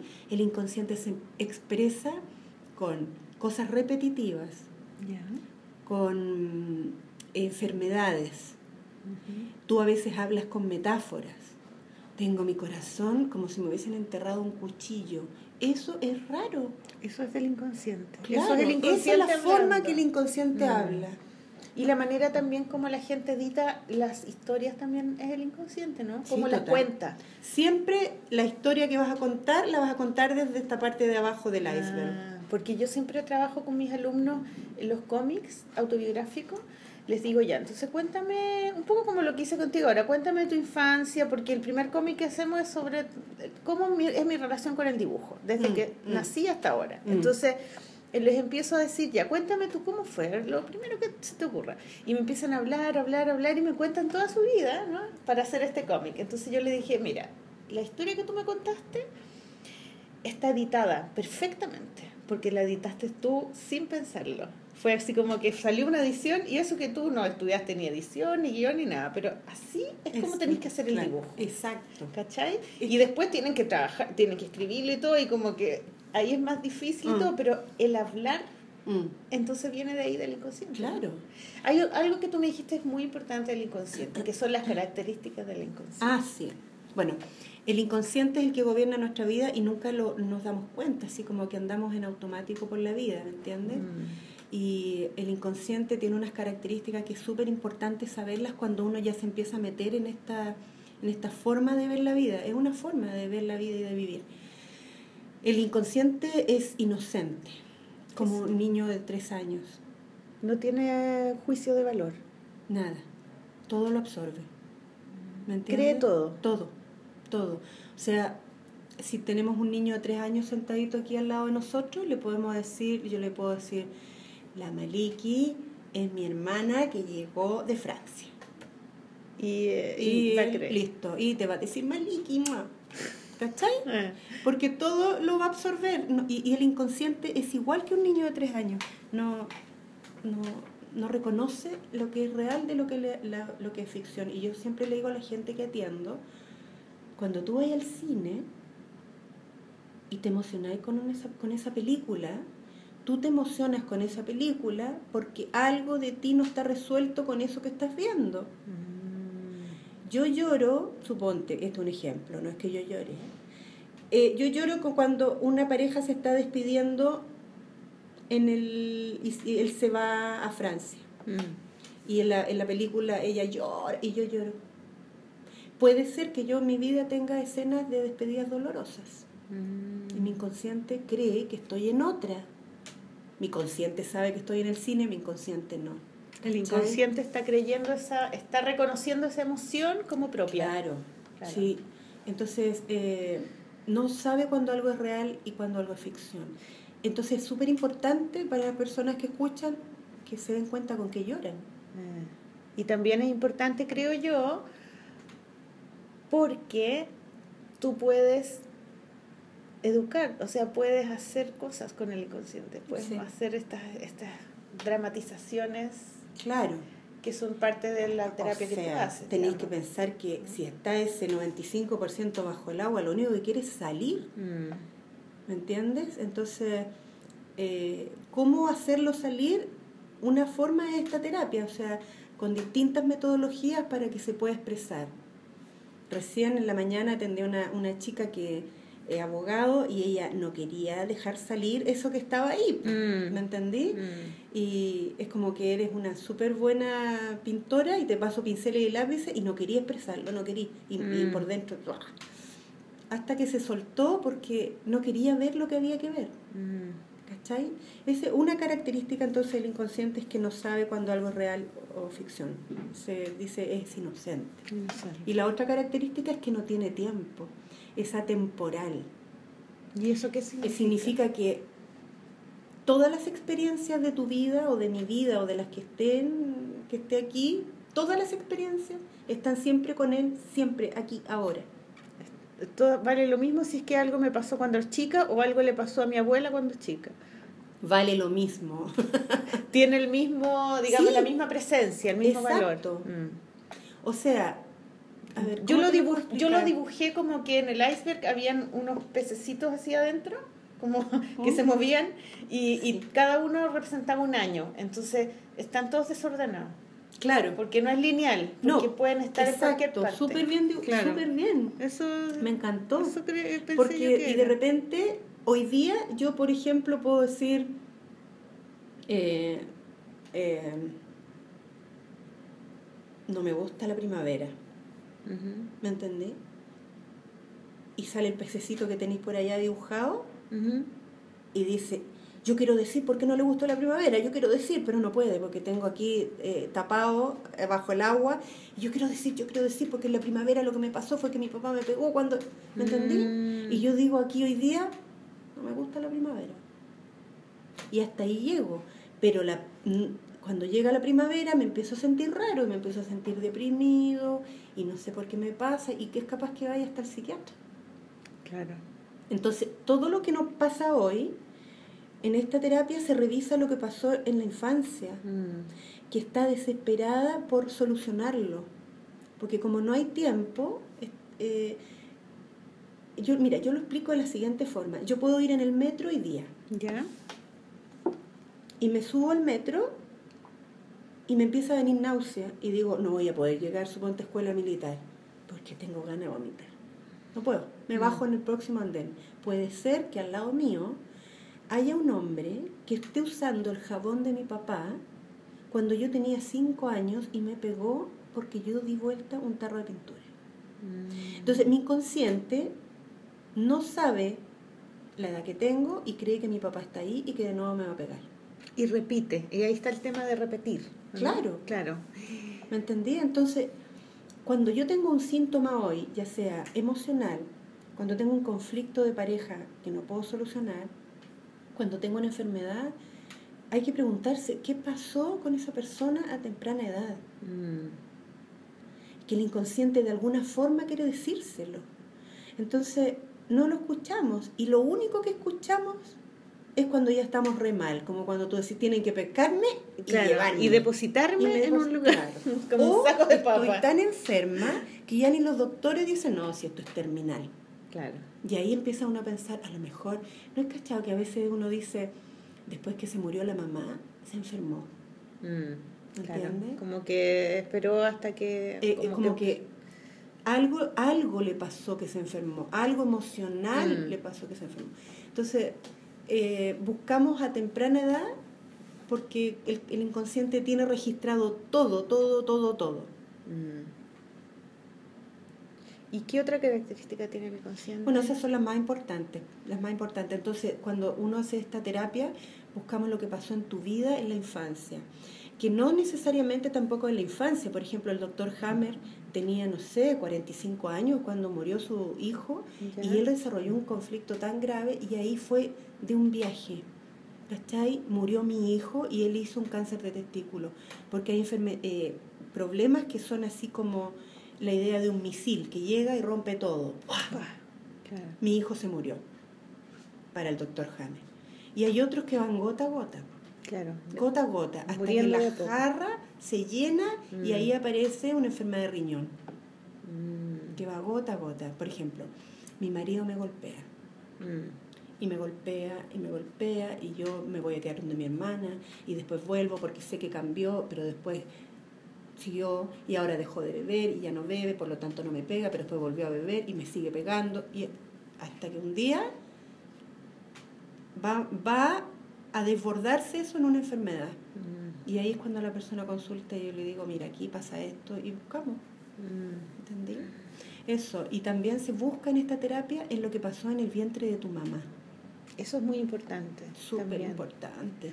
En Y, los nueve meses. mm, si no, los nueve meses de embarazo, todo lo que la mamá vivió, el niño lo lleva como si fuera de él. Y a veces a las mamás, las mamás tenemos eventos súper heavy en el embarazo. Sí, pues. Eh, Se mueren a veces nuestros padres cuando estamos embarazadas.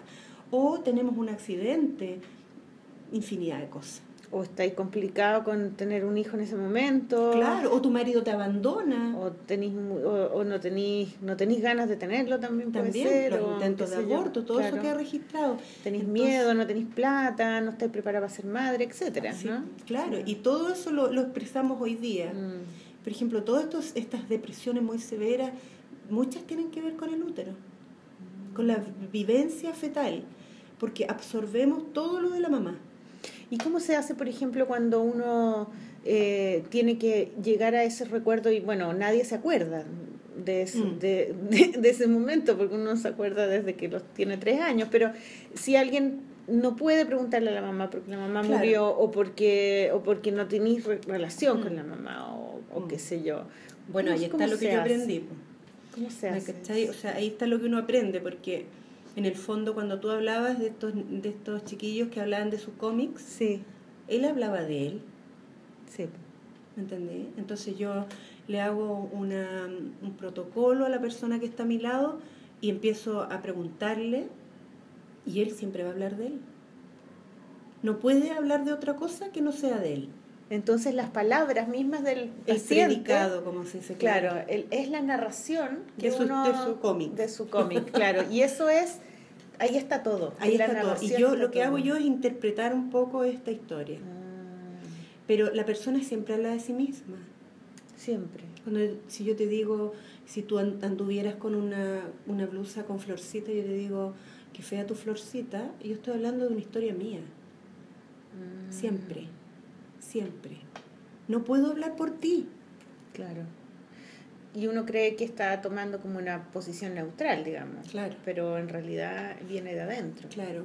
Y hay algo en mí que hace que me exprese. Mm, Y Entonces, ese expresar habla de mi historia como niña, de mi historia eh, cuando estaba en el vientre de mi madre, y también habla del transgeneracional, de cómo hablaba mi madre, cómo hablaba mi Mi abuela, abuela. mi bisabuela. ¿Y cómo es ese tema? Porque yo ese tema un poco lo expliqué, pero no, no se entendió mucho. ¿Qué tema? El tema de las fechas, Mm. del árbol genealógico, eh, que era lo que hay que llevar cuando uno va a tu terapia, que tráeme tu árbol genealógico con los nombres de tus padres, de tu familia nuclear y de los abuelos, hasta Mm. el que te acuerdes atrás, y cada uno con su fecha de nacimiento y de función si es que Sí. se murieron. Claro. ¿Cómo? ¿Cómo? funciona eso? ¿Por qué necesitas las fechas? Porque mira, el inconsciente, que es inocente y que no tiene tiempo, se mueve en tu vida, desde que naciste hasta hoy día, se mueve en el tiempo buscando información en el vientre de tu mamá y se mueve en el árbol genealógico buscando más información. ¿Y cómo se mueve en el árbol genealógico? Es decir, si tú te llamas Marcela y tu abuela se llamó Marcela, para el inconsciente es lo mismo. No puede identificar Marcela abuela, Marcela nieta, no, lo toma. De hecho, si toda tu familia estuviera aquí en la otra habitación, ¿Ya? Los vivos y los muertos, los hayas conocido o no, y tu abuela y tu bisabuela se llamaban Marcela, ¿Ya? y está tú también, y yo digo, Marcela, trae un vaso de agua, aquí me van a llegar tres vasos de agua. Mm. Tú, tu abuela y tu bisabuela, si es que se llamara Marcela. Entonces, por eso es importante saber qué pasa para arriba. Y, y entonces esa idea de que de esa costumbre antigua de ponerle el mismo nombre al hijo que el padre Claro, es una herencia. es una herencia, pero es un error entonces. Eh, es una historia, puede ser un, un error, no sé si llamarlo error, pero en el fondo es, hijo, como no pude solucionar esto, te vas a llamar igual que yo. Para que lo soluciones por mí. Cecilia, claro. Sí, es un acto de amor. A mí me costó, Marcela, entender ese acto de amor, porque mucha gente dice, ¿cómo tan injusto? Ah, Que yo solucione los problemas. Y es que es una herencia de amor. es una herencia. Sí, Mm. sí. Ya, y pero eso es por el nombre, pero Claro, ¿qué pasa las con las fechas. Bueno, las fechas. Si yo nací en noviembre y mi abuela nació en noviembre, ya tengo una conexión con ella, Mm. porque tenemos las mismas fechas. De ¿Mm? nacimiento y de función. las dos- Claro, de- ¿Con o- ella? o con- basta con una. Ya. Entonces vamos sumando. Se llama igual que yo, nació en noviembre, pero si nació en febrero, se llama igual que yo y nació en febrero, yo nací en noviembre, yo fui concebida para nacer en noviembre, fui concebida en febrero. Mm. Entonces, si mi abuela nació en noviembre, imagínate tú, y muere en febrero, o sea, me está heredando el nombre, la fecha de nacimiento y la fecha de muerte. Mm. Entonces, yo voy a mirar ahí a la abuela y voy a preguntar, ¿cuál es la historia de tu abuela? Entonces, la fidelidad que tú hablas, que cuando tú le, tú miras el árbol con las fechas, dice, bueno, tú tienes fidelidad con este abuelo Mm. y con esta abuela. Mm. Eh, ¿Qué, ¿Qué significa entonces esa fidelidad? La fidelidad es como, yo la expreso como si yo me enamoro de un italiano, ¿Ya? yo voy a aprender a hablar italiano. Porque quiero ser fiel a ese amor. Mm. Y te juro, Marcela, que yo aprendo a hablar italiano si me enamoro de un italiano, porque voy a estar más cerca de él. Claro, Entonces, Por amor. Por amor. claro. Entonces, esa fidelidad es como decir, si mi madre eh, lloró la muerte de su padre, yo me voy a parecer a su padre, yo me voy a parecer a mi abuelo para que mi mamá se sienta acompañada. Y mientras más me parezca a mi abuelo, más mi mamá va a estar mejor y me va a poder cuidar. Y esas son unas conclusiones de este, de este inconsciente niño Porque quiere que tú sobrevivas. mm, y sabe que eso es amor seguro. O sea, mira, madre- imagínate un ejemplo. Eh, estoy embarazada de mi hijo ¿Ya? y muere mi padre. Y yo lloro porque murió mi padre y tengo a mi hijo en el vientre. Mm. Entonces, pues, el hijo siente aquí dentro del vientre, mi mamá llora a su padre. Y si llora a su padre y yo estoy aquí, ¿cómo lo puedo hacer para que ella me quiera? Quiero, tengo que parecerme al padre. Me parezco al padre. Para que mi mamá no sufra más, Sí. porque aquí voy a Y al, querer, y, y esto es por sobrevivencia, porque Mm. necesito hacer algo para que mi mamá, después que nazca, me tome y me, me acune. Claro, pues está porque si sigue triste, yo paso a último plano. Claro. Entonces, ¿qué hace este niño por sobrevivencia inconsciente? Toma la memoria del abuelo. Mm, Y la empieza a replicar en sus acciones. Exactamente. Hoy día atendí a un niño con una enfermedad que se llama ataxia. ¿Qué significa eso? Es una enfermedad de la médula espinal que, que toma los nervios y este niño camina, pero muy mal, anda en silla de ruedas, se afirma de las manos, prácticamente no camina. Y la historia de este niño es que él tiene un abuelo por parte del padre que murió aplastado por el tractor. Chuta. Y su padre tenía 12 días de nacido, el padre de mi consultante, Cuando, cuando, murió cuando aplastado murió por el tractor. Ya. Por lo tanto, este papá de este consultante mío creció sin su padre y siempre sabiendo que su padre había muerto aplastado por el tractor. Mm, Y entonces con ejercicio y todo descubrimos que en la historia de este niño, que le vino esta enfermedad, que no pudo mover los pies, a los, fue a los 12 años. Mm. Para el inconsciente, 12 años y 12 días es lo mismo. Mm. ¿Me entiende? El papá tenía 12 años y él empezó la enfermedad a los 12 años. Y hoy día cuando el papá toma al hijo para subirlo a la silla de ruedas, es como si tomara a su padre. Mm, Se repitió la historia. Por eso se repiten las historias. y entonces el inconsciente dijo, como este hijo está tan afectado que murió cuando el niño tenía 12 días, vamos a encontrarle un papá. Mm, Y cuando el hijo nace, que es el, el único hijo hombre, el inconsciente de este papá que se quedó sin su papá, piensa en su papá, que murió aplastado por un tractor. claro. Y entonces por fidelidad este niño anda en la vida como si estuviera aplastado por un por un tractor. tractor. Increíble. ¿Entendí? ¿eh? Entonces él se dio cuenta de esto y se emocionaba y la mamá también se emocionaba y desde la emoción van a empezar a hacer un, un cambio. Mm, ¿Y se puede revertir eso? Mira, cuando se trata de la médula ósea es un poquito más complejo, Mm. pero yo creo que todo es posible. Sí. O sea, por lo menos el hecho de saber eso es como Es un cambio, el un darse cambio. cuenta. Claro, darse porque cuenta. dejáis de, de, de, de maldecir el destino, digamos, decir, pero ¿por qué me pasó esto a mí? Sí. La weá, y como quedarse Sí. pegado es como, ah, en realidad el origen de esto es el amor Sí, y claro. no es el odio, Sí, ¿me entiendes? Como sí. algo, Sí. algo tan básico como eso. Eh, sí, eso, eso es puede ayudar de, a tomar conciencia, a, darse cuenta. O sea, cuando uno a se da cuenta punto, de algo... el punto de vista también. sí, ¿cierto? eso. Y te- Mm. eso te hace muy bien. Sí. Así que el inconsciente busca en esos tres ámbitos que son muy potentes. Es que es muy mágico. Cuando tú empiezas a verlo y empiezas a leerlo, además que tú lo haces como muy rápido, el- la lectura. Es que tengo mucha ya Tenéis práctica. mucha práctica, entonces él dice, bueno, la fidelidad está con esta persona, con esta, ¿qué pasó con esta? Y, pues, y todo se empieza como a iluminar y es como mágico, sale una luz, Los rayos. los rayos, y uno así Claro. como, oh, no, no, ¿verdad? Está- oh, y es todo tan real, tan real, es Mm. muy loco. Además que yo, mira, yo nunca voy a la psicóloga Por dos razones. Una, porque encuentro que es demasiado caro y nunca he tenido la plata para pagarlo. O sea, no sé cuánto vale una psicóloga, desde 15 lucas, la más barata, hasta 70. Mm. Y, y las consultas es una vez a la semana, si es que uno está más Sí, o menos, sí. y si estáis muy mal, dos veces a la semana, Sí. ¿no?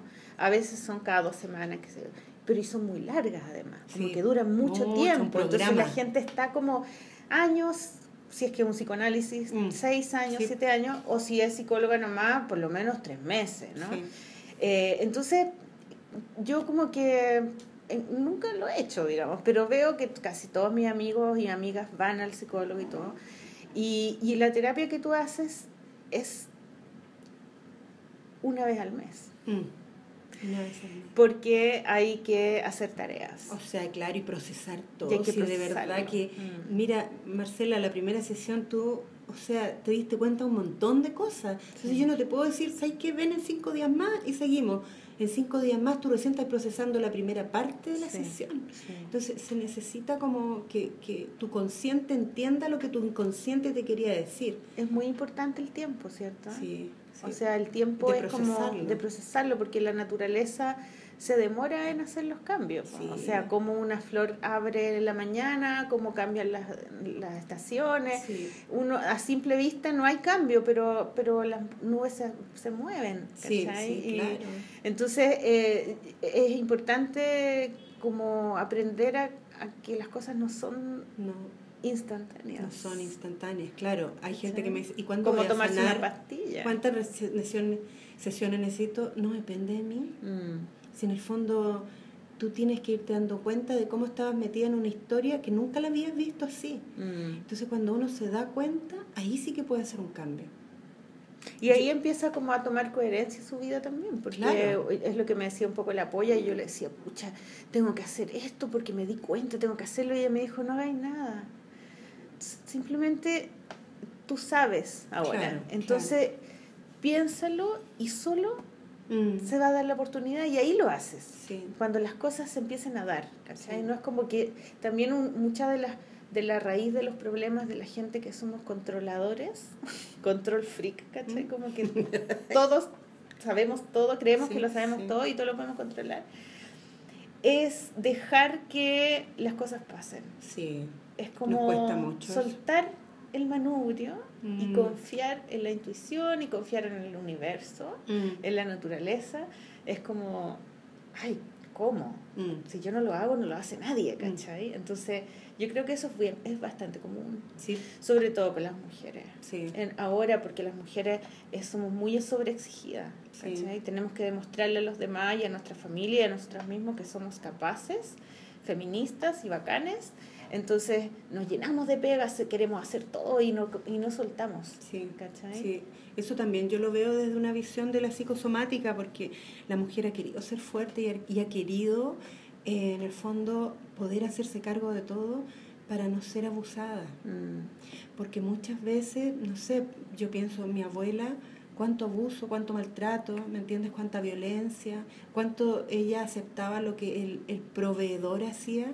Claro. Entonces esa herencia de las mujeres como a- tan autosuficientes viene de una memoria transgeneracional de decir, ya no quiero que mi hija, que mi nieta sufra lo que yo sufrí. Mm. Y hoy día nos creemos las super bacanes, pero también la pasamos mal porque nos, nos tenemos que complementar. Porque detrás de eso está el miedo a ser abusadas. El Claro. miedo a que nos pongan la pata encima, Sí, el miedo a que nos, claro. nos violen o nos maten o nos Y siempre ninguneen, volvemos como claro. al respeto, ¿cachai? Mm. El respeto que, que, que, que tengo con mi pareja por ser, por ser ella y estar a mi lado. Entonces, Mm.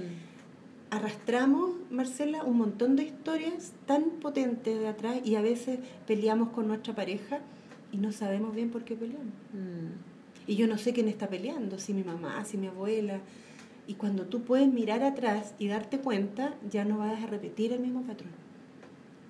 Va a haber un cambio Sí, en la manera sí. en cómo uno, uno se comporta, Sí. en las elecciones que uno hace. Cuando uno ve, ya puede elegir. Eso es importante, Sí. ¿eh? poder elegir y no que te toque nomás. Claro. Claro, no es ¿cachai? que es lo que me tocó nomás. Mm. Claro. Y, y de verdad, Marcela, yo encuentro que esta terapia para mí me, me llenó. Y siempre digo, estoy atendiendo a una persona y cuando la atiendo sé lo que le va a pasar si yo ya me lo viví. Mm. y siento que estoy haciendo algo que realmente es efectivo. ¿Entendí? No, no es que esté vendiendo algo que la persona se vaya y diga, nada que ver. Mm. Yo sé que la persona tiene cambios, porque yo me los viví, porque esta terapia la busqué pensando también en, en mi proceso. Claro, o sea, tú, tú, tú pasaste ese túnel, Lo pasé, claro. lo pasé. Lo pasaste y te demoraste en pasarlo también. Sí. Claro. Oye, y, y tú tienes como, eh, por ejemplo, ¿cuántas personas al día ves? ¿Tienes como, Mm. Te da como un tiempo como para descansar? Porque igual debe ser, yo siempre pensaba de que la, la gente que es terapeuta o psicólogo o algún tipo de, terapia, eh, tiene que tener una capacidad de, de impermeabilización Mm. de los problemas para que no se te peguen esos problemas, para no absorberlo y no sufrir tanto, Mm. digamos, como que tú tenés que mirar, observar qué le pasa a la otra persona sin, sin que te afecten Mm. emocionalmente eso y debe ser súper agotador Mm. psicológicamente Mm. ver a cuatro o cinco personas al día por una semana, Mm. un mes, dos meses, un año, dos años. ¿Cómo se entrena eso? ¿Cómo, Mira. cómo lo haces tú? Eh, yo creo que para ser un buen terapeuta primero tenés que resolver tu vida. Ya, eso es lo primero. Porque si tú te pones a llorar, yo no puedo llorar contigo. ¿Me entendí? Eso es lo primero. Y después aprendí eh, que nada externo puede dañarte. Solo lo Yo no me voy a cargar, yo no me voy a cargar con una historia tuya. Ya. ¿Me entendí? Yo no me voy a cargar con una historia tuya porque eh, yo respiro y al respirar tomo todo lo que está afuera y después lo boto. Mm. Y eso hago en la terapia. Yo te respiro y empiezo a involucrarme contigo, pero después te voto. Mm. Y tú te vas con lo tuyo y yo me quedo con lo mío. Lo que me puede agotar puede ser que si hay algo que no resuelto, si me vinieron a cortar la luz y hoy día no tengo cómo atender, ¿me entendí? Esas cosas que no puedo resolver, claro que me agotan, pero un consultante nunca me agota. Ah. Nunca me agota. Sí, es... Pero sí atiendo, empiezo a atender a las siete y media de la mañana, mi última hora a las 3. A las siete y media de la mañana. Sí, porque hay gente que se atiende antes de ir a trabajar y atiendo máximo hoy día cuatro personas. Porque Ya. también me gusta tener un tiempo para mí y hacer mis cosas. Claro, y leer y aprender y viajar. Sí, y aprender, seguir aprendiendo, seguir. Oye, ¿Cachai? mañana te vas de viaje. Sí, me voy. Es que te quiero rato. agradecer que hayas que, que, que me hayas dado este tiempo porque ya, ahí seguimos. Ya. Eh, ¿qué, ¿Qué lo que era? Ah, que, que tú te diste un tiempo para poder Mm. hablar conmigo. Mm. ¿Dónde te vas mañana? me voy a Italia. ¡Ah! ¡Qué maravilla! Sí, estoy hasta el 1 de octubre y hace rato que no me tomo vacaciones y rico, po. Y ahí hay ópera. Así quiero ir a la escala. A la escala de Milán. Sí, sí. Que es y un teatro. recorrer, sí, un teatro y voy a ver más o menos qué, qué me puedo comprar porque es re caro igual. Es súper caro, me Súper caro, Sí, pero es como un gusto de, es como un gusto pituco que te guste sí, la ópera. pero igual, pero no es por lo pituco, sino que me gusta la ópera, toda la puesta en escena, pero Mm. voy a estar ahí, voy a ver si me puedo comprar un boleto como más o menos barato, ¿cachai? Pero Claro. es mi idea. Y voy a recorrer un poquito Italia. Qué bonito. qué Sí, hermoso, bonito, Qué sí. hermoso. Oye, eh, otra cosa que te quería preguntar. En el programa hacemos una mm, hacemos recomendaciones de libros. Sí. Generalmente son cómics, pero muchas veces son libros, novela, ficción también, lo que uno lea, ensayo. Eh, y como mm, eh, yo me imagino que tú lees mucho, Mm. entonces quería ver si tú nos podías contar cuáles son tus libros que tú estás leyendo ahora o alguno que quieras recomendar Mm. o lo que tú quieras.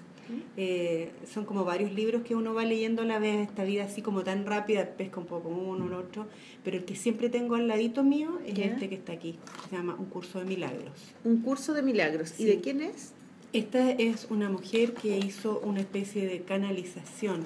¿Ya? Se llama así, Un curso de milagros. Eh, Ya. Tú lo encontrás así en cualquier librería y esta es una canalización y es en el fondo como casi una Biblia, donde tú vas... Sí, es enorme. es enorme y lo podías abrir de repente, te pide ejercicios que tú vayas haciendo día a día y es como una meditación en el fondo, Ah. de ir aquietando la mente y ir observando más que pensando. Entonces hay unos ejercicios donde te va pidiendo que repitas una frase y entonces como que se te va apagando un poco el ego. Ah. Y es bien meditativo, súper bueno, lo recomiendo. Y lo pueden encontrar, ¿sabéis dónde? En la librería que está ahí en, en Lyon. ¿En la librería que leo? No, en la librería que está en Lyon, en, la, ¿cuál? en la- en la que está ahí en... la que está, Nueva de Lyon. ¿Nueva de ¿Cómo Lyon? se llama esa li- ¿Pero es una librería especial de libros de algún tipo? Es, ¿Sí? habla- sí, es, es libro esotérico, ¿ah? pero no se asusten con la palabra esotérico. Entonces, tú lo podías abrir en cualquier paginita y empezar a leer y te va a provocar Mm. una paz. También está, ¿sabes que está PDF? También está. Ah, mira, porque Sí. es gigante. Sí, y el otro de la Laura Goodman, que cualquiera que lean de la Laura Goodman es re bueno. Una ¿Quién es psicóloga- Laura Goodman? Una psicóloga que habla todo, ¿De el dónde es comportamiento. Es argentina. Argentina. Y ya. habla del comportamiento humano y de la, de la biografía del ser humano con esto que yo te decía de los siete años y cómo la madre interfiere en este proceso. Y tiene una visión bien clara, porque hay, hay libros que son demasiado, eh, no sé, como cabezones, Mm. porque ahí se destaca más el, el autor que querer traspasarle al otro lo que La información, claro. y entonces es, el, es un lenguaje tan directo y tan claro yo recomiendo mucho leer a, a- a la Mm. Laura Goodman y ver todos los videos de Enrique Corbera ver los de Salomón Selam Hay una ahí- pregunta más que nos hizo la Sol, me acabo de acordar. ¿Te acuerdas? Y, y tenía que ver con, con las ¿Querés que la familias del hombre, sí, de lo, del papá y de la mamá. ¿Te acuerdas? Ah, Pongámoslo sí. y ¿En la la contestamos. No, no, no, no, no, es la segunda. Ese. Y también me gustaría preguntarle eh, si es que hay alguna diferencia entre las familias paternas y las familias maternas de una persona. Si es que es real que hay más como conexiones con el lado femenino que con el lado mascu- masculino. Eh, ¿Se entiende eso, no? Por ejemplo, que si, si tú y la familia de tu madre está más presente dentro de tus números o tu genealogía o la cual que sea que la familia de tu padre o es eh, igualitario.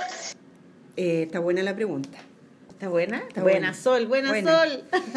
Eh, la verdad que uno puede mm, recibir información desde el lado materno o del lado paterno, eso puede ser de ambos lados, no es una más importante que la otra.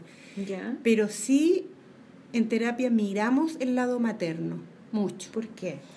Porque, por ejemplo, en el desarrollo, en la pubertad, el hombre desarrolla los espermios en la pubertad, 13, 14. Entonces, esa información es contemporánea del, del hombre, del niño. ¿Ya? ¿Me entiendes? En cambio, el óvulo, no. El óvulo fue puesto, a ver, voy a hablarlo desde, desde ti.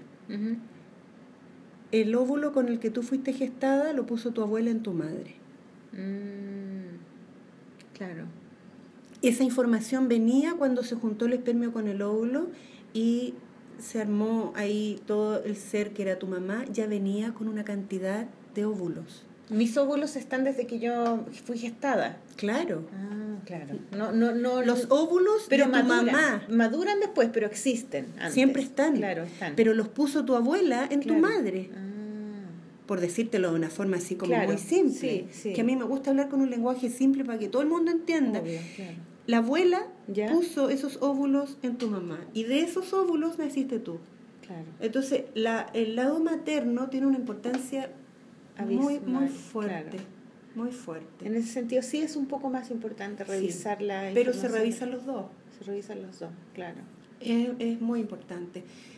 Pero un terapeuta no puede decir, voy a irme para el lado materno, porque siempre aquí, por ejemplo, cuando hablaba de ataxia del del joven, la historia está con el padre. Claro. Está con el ¿Entiendes? padre. Pero muchas veces eh, se revisa, se va hacia el lado materno, siempre hay historias ahí. Claro. ¿Entiendes? Mm. Muy buena la pregunta. Muy bueno. Mm. Bien, Sol, bien, Sol. Bueno, yo voy a recomendar también un par de libros. ver. Eh, tengo dos libros. Uno que se llama Tiene que llover, de Karl Ove Knausgaard. Él Mm. es, un, es un escritor noruego que es muy guapo. Ah, A verlo. Sí, está guapo. y la mirada la mirada. Mira, Mi lucha 5. ¿Mm? Mi lucha es el nombre que le puso a la saga, digamos. A los seis, son seis libros, este es el quinto. El Tremendo quinto que libro está- igual. Este es el más grueso que de todos los que he leído yo. Yo ya me he leído cuatro. Mm. ¿no? Y cada uno tiene un nombre distinto. Y él es un noruego que es- escribió su biogra- autobiografía con los nombres reales de las personas. Pero él escribió desde que los papás se conocieron hasta que hasta que hasta el día de hoy, ¿no? Entonces cada libro corresponde a una etapa de su vida. Pero está son recuerdos novelados, Mm. como que él se acuerda, pero en realidad lo cuenta como que si como si fuera una novela, como si fuera real, con olores, con los colores, cosas que obviamente él no se acuerda, pero las inventa. Pero es una autobiografía. Es Claro. una mezcla un poco buena. como antojadiza de él de como de hacer una autobiografía sin cambiar los nombres, pero igual le va poniendo como Mm. su imaginación va actuando en el instante y le pone olores y le pone el, el, el- el zapato, que el, el color. Entonces en- entras en su vida como, como que si fueras él realmente. Claro, es claro. muy bonito Qué el buena. ejercicio que él hace. Y, y está, es muy famoso, está, es- está traducido a muchos idiomas. Y ella es Siri Hustvedt, que es una escritora, eh, ella es escritora, escribe, eh, escribe ficción, pero esta es una recopilación de ensayos y, mm, y charlas que, que ha dado en universidades. Ella es esposa de, su marido es, eh, es un escritor eh, norteamericano que se llama, eh, ay, el que escribió la trilogía de Nueva York, No ¿cómo se sé. llama? Bueno, ay, no me puedo acordar quién es su marido, pero es un gallo muy importante. Y da lo mismo porque ella no es porque es esposa de alguien, sino que es importante porque es escritora. Y ella eh, escribe, hay un, uno, el que justo el que estoy leyendo ahora, ella entrevistó a Karl Ove Knausgaard en Ah. una en, en- para, en un video en YouTube creo que está ella lo entrevista porque ella le encantó el libro la el primer el primer libro que tradujeron y eh, y habla con él y le, lo entrevista y todo y después tras bambalinas le dice oye pero ¿por qué en tu libro en donde hablas sobre tantos escritores que leíste por qué no hay ninguna mujer? ¿por qué la única mujer que hay es esta mujer como una rusa que había? Y entonces él le dice, bueno, porque las mujeres no son competencia. Y ella, ah, es, el, el artículo se llama No son competencia. Uh, mira. Y ella hace el análisis de cómo el hombre, cómo, eh, cómo, cómo este tipo que es tan importante, tan, un tipo como de, no sé, Noruega, que se supone que es un país muy Mm. feminista, Mm. todo, que cómo descalifica al- a, la, a la mujer, género. al género así, sin ningún Mm. problema y sin Mm. ninguna vergüenza, digamos, ¿no? Sí. Como decir, no, no son competencia, como que yo no, para mí no es, ella no existe, ¿me entendés? Como Sí, que la como competencia son los hombres. Ellas hagan lo que quieran, pero mi competencia son los hombres. Y a mí me, me llamó la atención también el tema de que, de que eh, cuando yo siento el tema con los hombres, que yo siento que a los hombres, para mí, a mí, mm, yo le temo a los hombres, ¿cachai? Como que siento que son peligrosos, o sea, como que pueden matar, violar, porque son peligrosos. Y las mujeres, para mí ellas son mi competencia, ¿cachai? Como que siento que las mujeres son competencia porque nosotras como que co- si queremos competir, competimos entre nosotras. Mm. Y si nos queremos ayudar, nos ayudamos. Como que, como que igual para la mujer, uno como hombre y mujer también, yo creo que yo me considero bastante feminista, pero también tengo esos, como esos pensamientos ah, metidos dentro mío que son machistas. po, Sí. ¿cachai? Que sí, separas sí, sí, a las mujeres y a los hombres como que, como que si fueran de otro planeta cuando somos todas personas y no, no debiéramos Somos hacerlo. ¿me uno. entiendes? Somos Sí, uno. esto de, de separarnos, eh, la verdad que yo pienso, eh, más que competir, uno tiene que colaborar. Uno tiene que colaborar. claro. Hay cosas que un hombre puede hacer aquí en esta casa que yo no puedo hacer. Mm. ¿Me entendí? Es como poner un ejemplo. Y hay cosas que yo puedo hacer mejor que un hombre. Entonces yo digo, mira, yo hago esto, tú haces esto otro. Te Pero- pones de acuerdo. Claro, Claro, entonces es- yo creo que más que competir es colaborar. Mm. Entonces quizá tengo que leer ese libro y de ver qué le pasa a él que, que, que no, no incorpora eh, en este proceso evolutivo la colaboración de una mujer. Mm. ¿Qué conflicto tendrá él, cachai? Porque yo creo que, como decía John Lennon, el uno sin el otro no somos nada. Claro, Claro. Y, y aquí no me refiero solo a parejas, ¿me entendí? Mm. Sino en una relación amistosa. O sea, en todas las relaciones En hay hombres y mujeres. Claro, entonces partes. colaborar. Colaborar. Colaborar es la palabra. Claro, y aquí, por ejemplo, estamos colaborando. Mm. Eso, Claro. eso es evolutivo. La Mm. competencia hace daño. Sí, pues la competencia es algo, eh, una alumna tenía un cómic que estaba haciendo ahora y, y era sobre un, un- algo que le había dicho un profesor en el colegio, que era cuando ustedes están haciendo esta carrera es como una carrera real, como una carrera donde tienen que ir eh, ganando eh, Carrera. car- carrera, ¿no? Claro. Y entonces el cómic se trata de un, de un animalito en el- con el cual ella se identifica, donde van en una carrera, ¿cachai? Y Claro. donde van pasando metas y todo. Y al final ella se da cuenta que en realidad la competencia, la vida no es una competencia, la No. vida es, es, el, es el avanzar, digamos. Claro. Y, y Lo que cómo pasa es que tenemos miedo. Claro, entonces la competencia te hace ser so- solitario Sí, ¿no? sí. y estar siempre pensando en una meta y en llegar. Y yo digo, ¿y qué pasa si uno llega? ¿Qué, pasa? No vaya a llegar nunca, po. ¿Y qué haces ahí? ¿Cachai? ¿Qué te Claro. quedas esperando que los otros lleguen? ¿Qué pasa después? Claro, ¿de qué carrera estamos ¿de- hablando? ¿Para qué la carrera? ¿Por qué hay que competir si la competencia en realidad, una competencia, es algo muy corto? Sí. Dura lo que dura una competencia, digamos. Lo que es que tenemos asociada la competencia, Marcela, al éxito. al éxito. Y el claro. éxito al dinero. Mm, Entonces, yo tengo que competir contigo, yo tengo que ganarte. Claro. Pero entonces ahí, si yo tengo un cómic super ultra pro, Mm. yo no te lo voy a mostrar porque yo estoy compitiendo contigo. Esta información que yo tengo no te la voy a mostrar porque yo estoy compitiendo contigo. Y eso corresponde a un- antiguo paradigma. Porque esto del competir para yo llegar aquí al éxito y el éxito asociado al dinero. La verdad que hoy día se habla de la colaboración. Eso es lo nuevo. Porque, claro. ¿sabéis Mm. qué? En, el, en la parte de abajo, estos pescaditos que tú dibujaste Sí. en tus cómics del inconsciente, cada parte de abajo es única. Mm. No hay ningún inconsciente que se parezca al otro.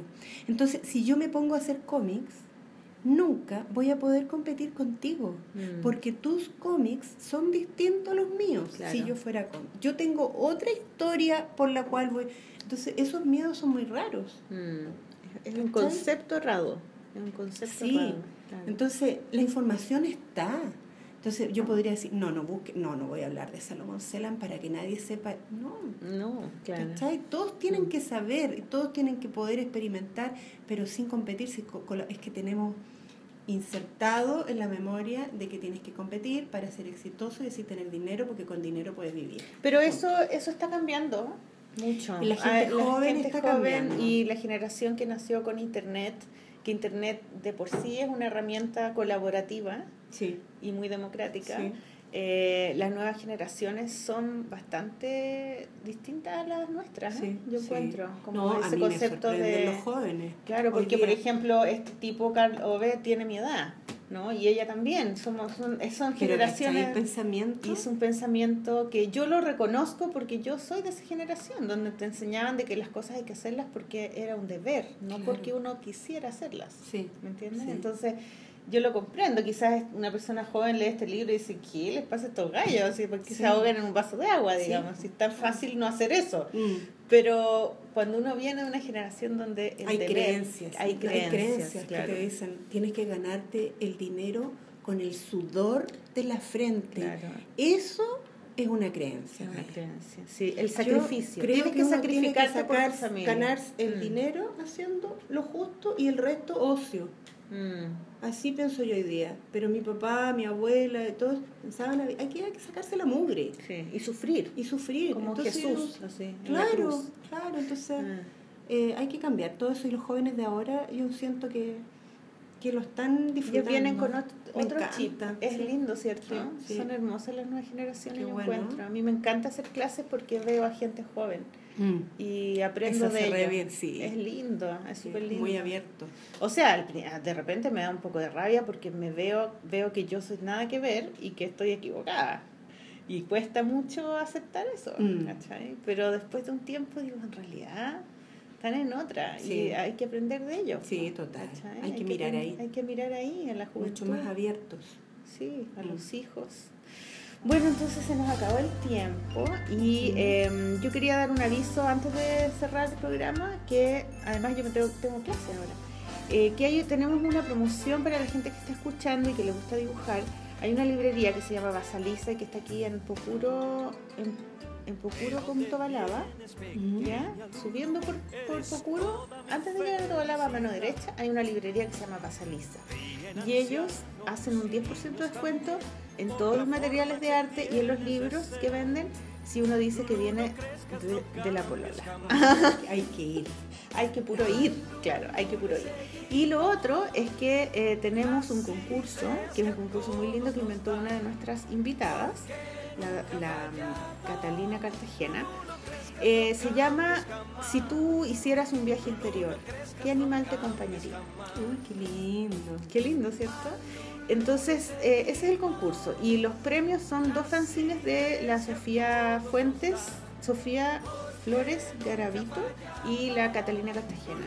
Ellas, ellas eh, donaron dos fanzines y una y una am, y una escultura de eh, ay, ¿cómo se llama? porcelana o algo así como ¿cómo se llama ese, ese material? como la greda pero más lindo Arcilla. Ar- no sé. Ay, Porcelana. porcelana, no sé, bueno, es de un, es una esculturita muy linda. Eh, vamos a hacer un flyer que se va a poner para que la gente mande a la polola cómic femenino arroba gmail.com y eh, se pueden ganar esos premios y es eh, si tú hicieras un viaje interior, ¿qué animal te acompañaría? ¿Ya? Mm. Eso era mi, mi duda.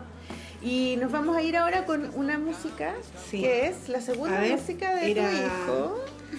Chachán. Habanera es una ópera de Carmen que está arreglada por un trío de vientos donde tocan ellos dos. Pero no es la ópera entera. No, no, no. Ya, es una música. Es un de- fragmento. Es un fragmento de la ópera Carmen. De la ópera, claro, que Ya. es Habanera. Y la ópera Carmen, ¿cuál es la canción típica de la ópera Carmen? Chuta, no sé. No, es que hay algunas por el lado. No, no, no, no, no. Esa es, ¿Esa es de Carmen? es Fígaro, ¿o no? ¿Viste? No sabía. Me puse nerviosa. No, sí, es que yo no soy una experta en ópera, pero me la. No sé. Se me viene ahora. Son puras músicas que han usado en comerciales. Claro, me sé la de la propaganda. Claro, la del auto, Claro. la del seguro. Sí. Ya, entonces nos vamos con Habanera. Habanera ¿Ya? de la ópera Carmen. ¿Y quién es? ¿Y tu hijo de nuevo el nombre? Adrián. Parry. Adrián Y- Parry An- y Andrea Vargas. y Andrea Vargas. Entonces, gracias chiquillos por esta música maravillosa que vamos Sí. a escuchar y gracias, muchas gracias Cecilia por darnos No, este feliz. regalo que te aseguro que nadie se ha quedado dormido porque tú estás siempre se van a quedar dormidos, qué fome. No, Claro, es que es como muy yo- entretenido. En mi trabajo, claro, es muy entretenido. No, ¿sabéis qué? Fue súper rico conversar contigo, de verdad. Gracias. Eres una mujer muy amena. Muchas gracias, fue muy rico. Somos la polola. Bueno, aquí faltó una pata de la mesa, faltó la Sol. Pero igual estuvo en las Ya. preguntas. La Sol se llama Soledad. Se llama Sol Díaz. Ah, Sol. Sí, y su abuela se llama Sol y su mamá Sol. Así que ahí tenía el medio chorizo. Ay, bueno, Sol, algún día te conoceré. Ojalá que no te conozca cuando la depositemos ahí. una- Ah, no, podemos hacer algo, nos juntamos. Eso ya, ¿Ya? para Feliz. celebrar. Eh, que te vaya muy bien en tu viaje Gracias. y pásalo estupendo y escucha muchas óperas. Y nosotros nos vamos con un aplauso para tu hijo y nos vemos la próxima semana. Chao, chao, bravo.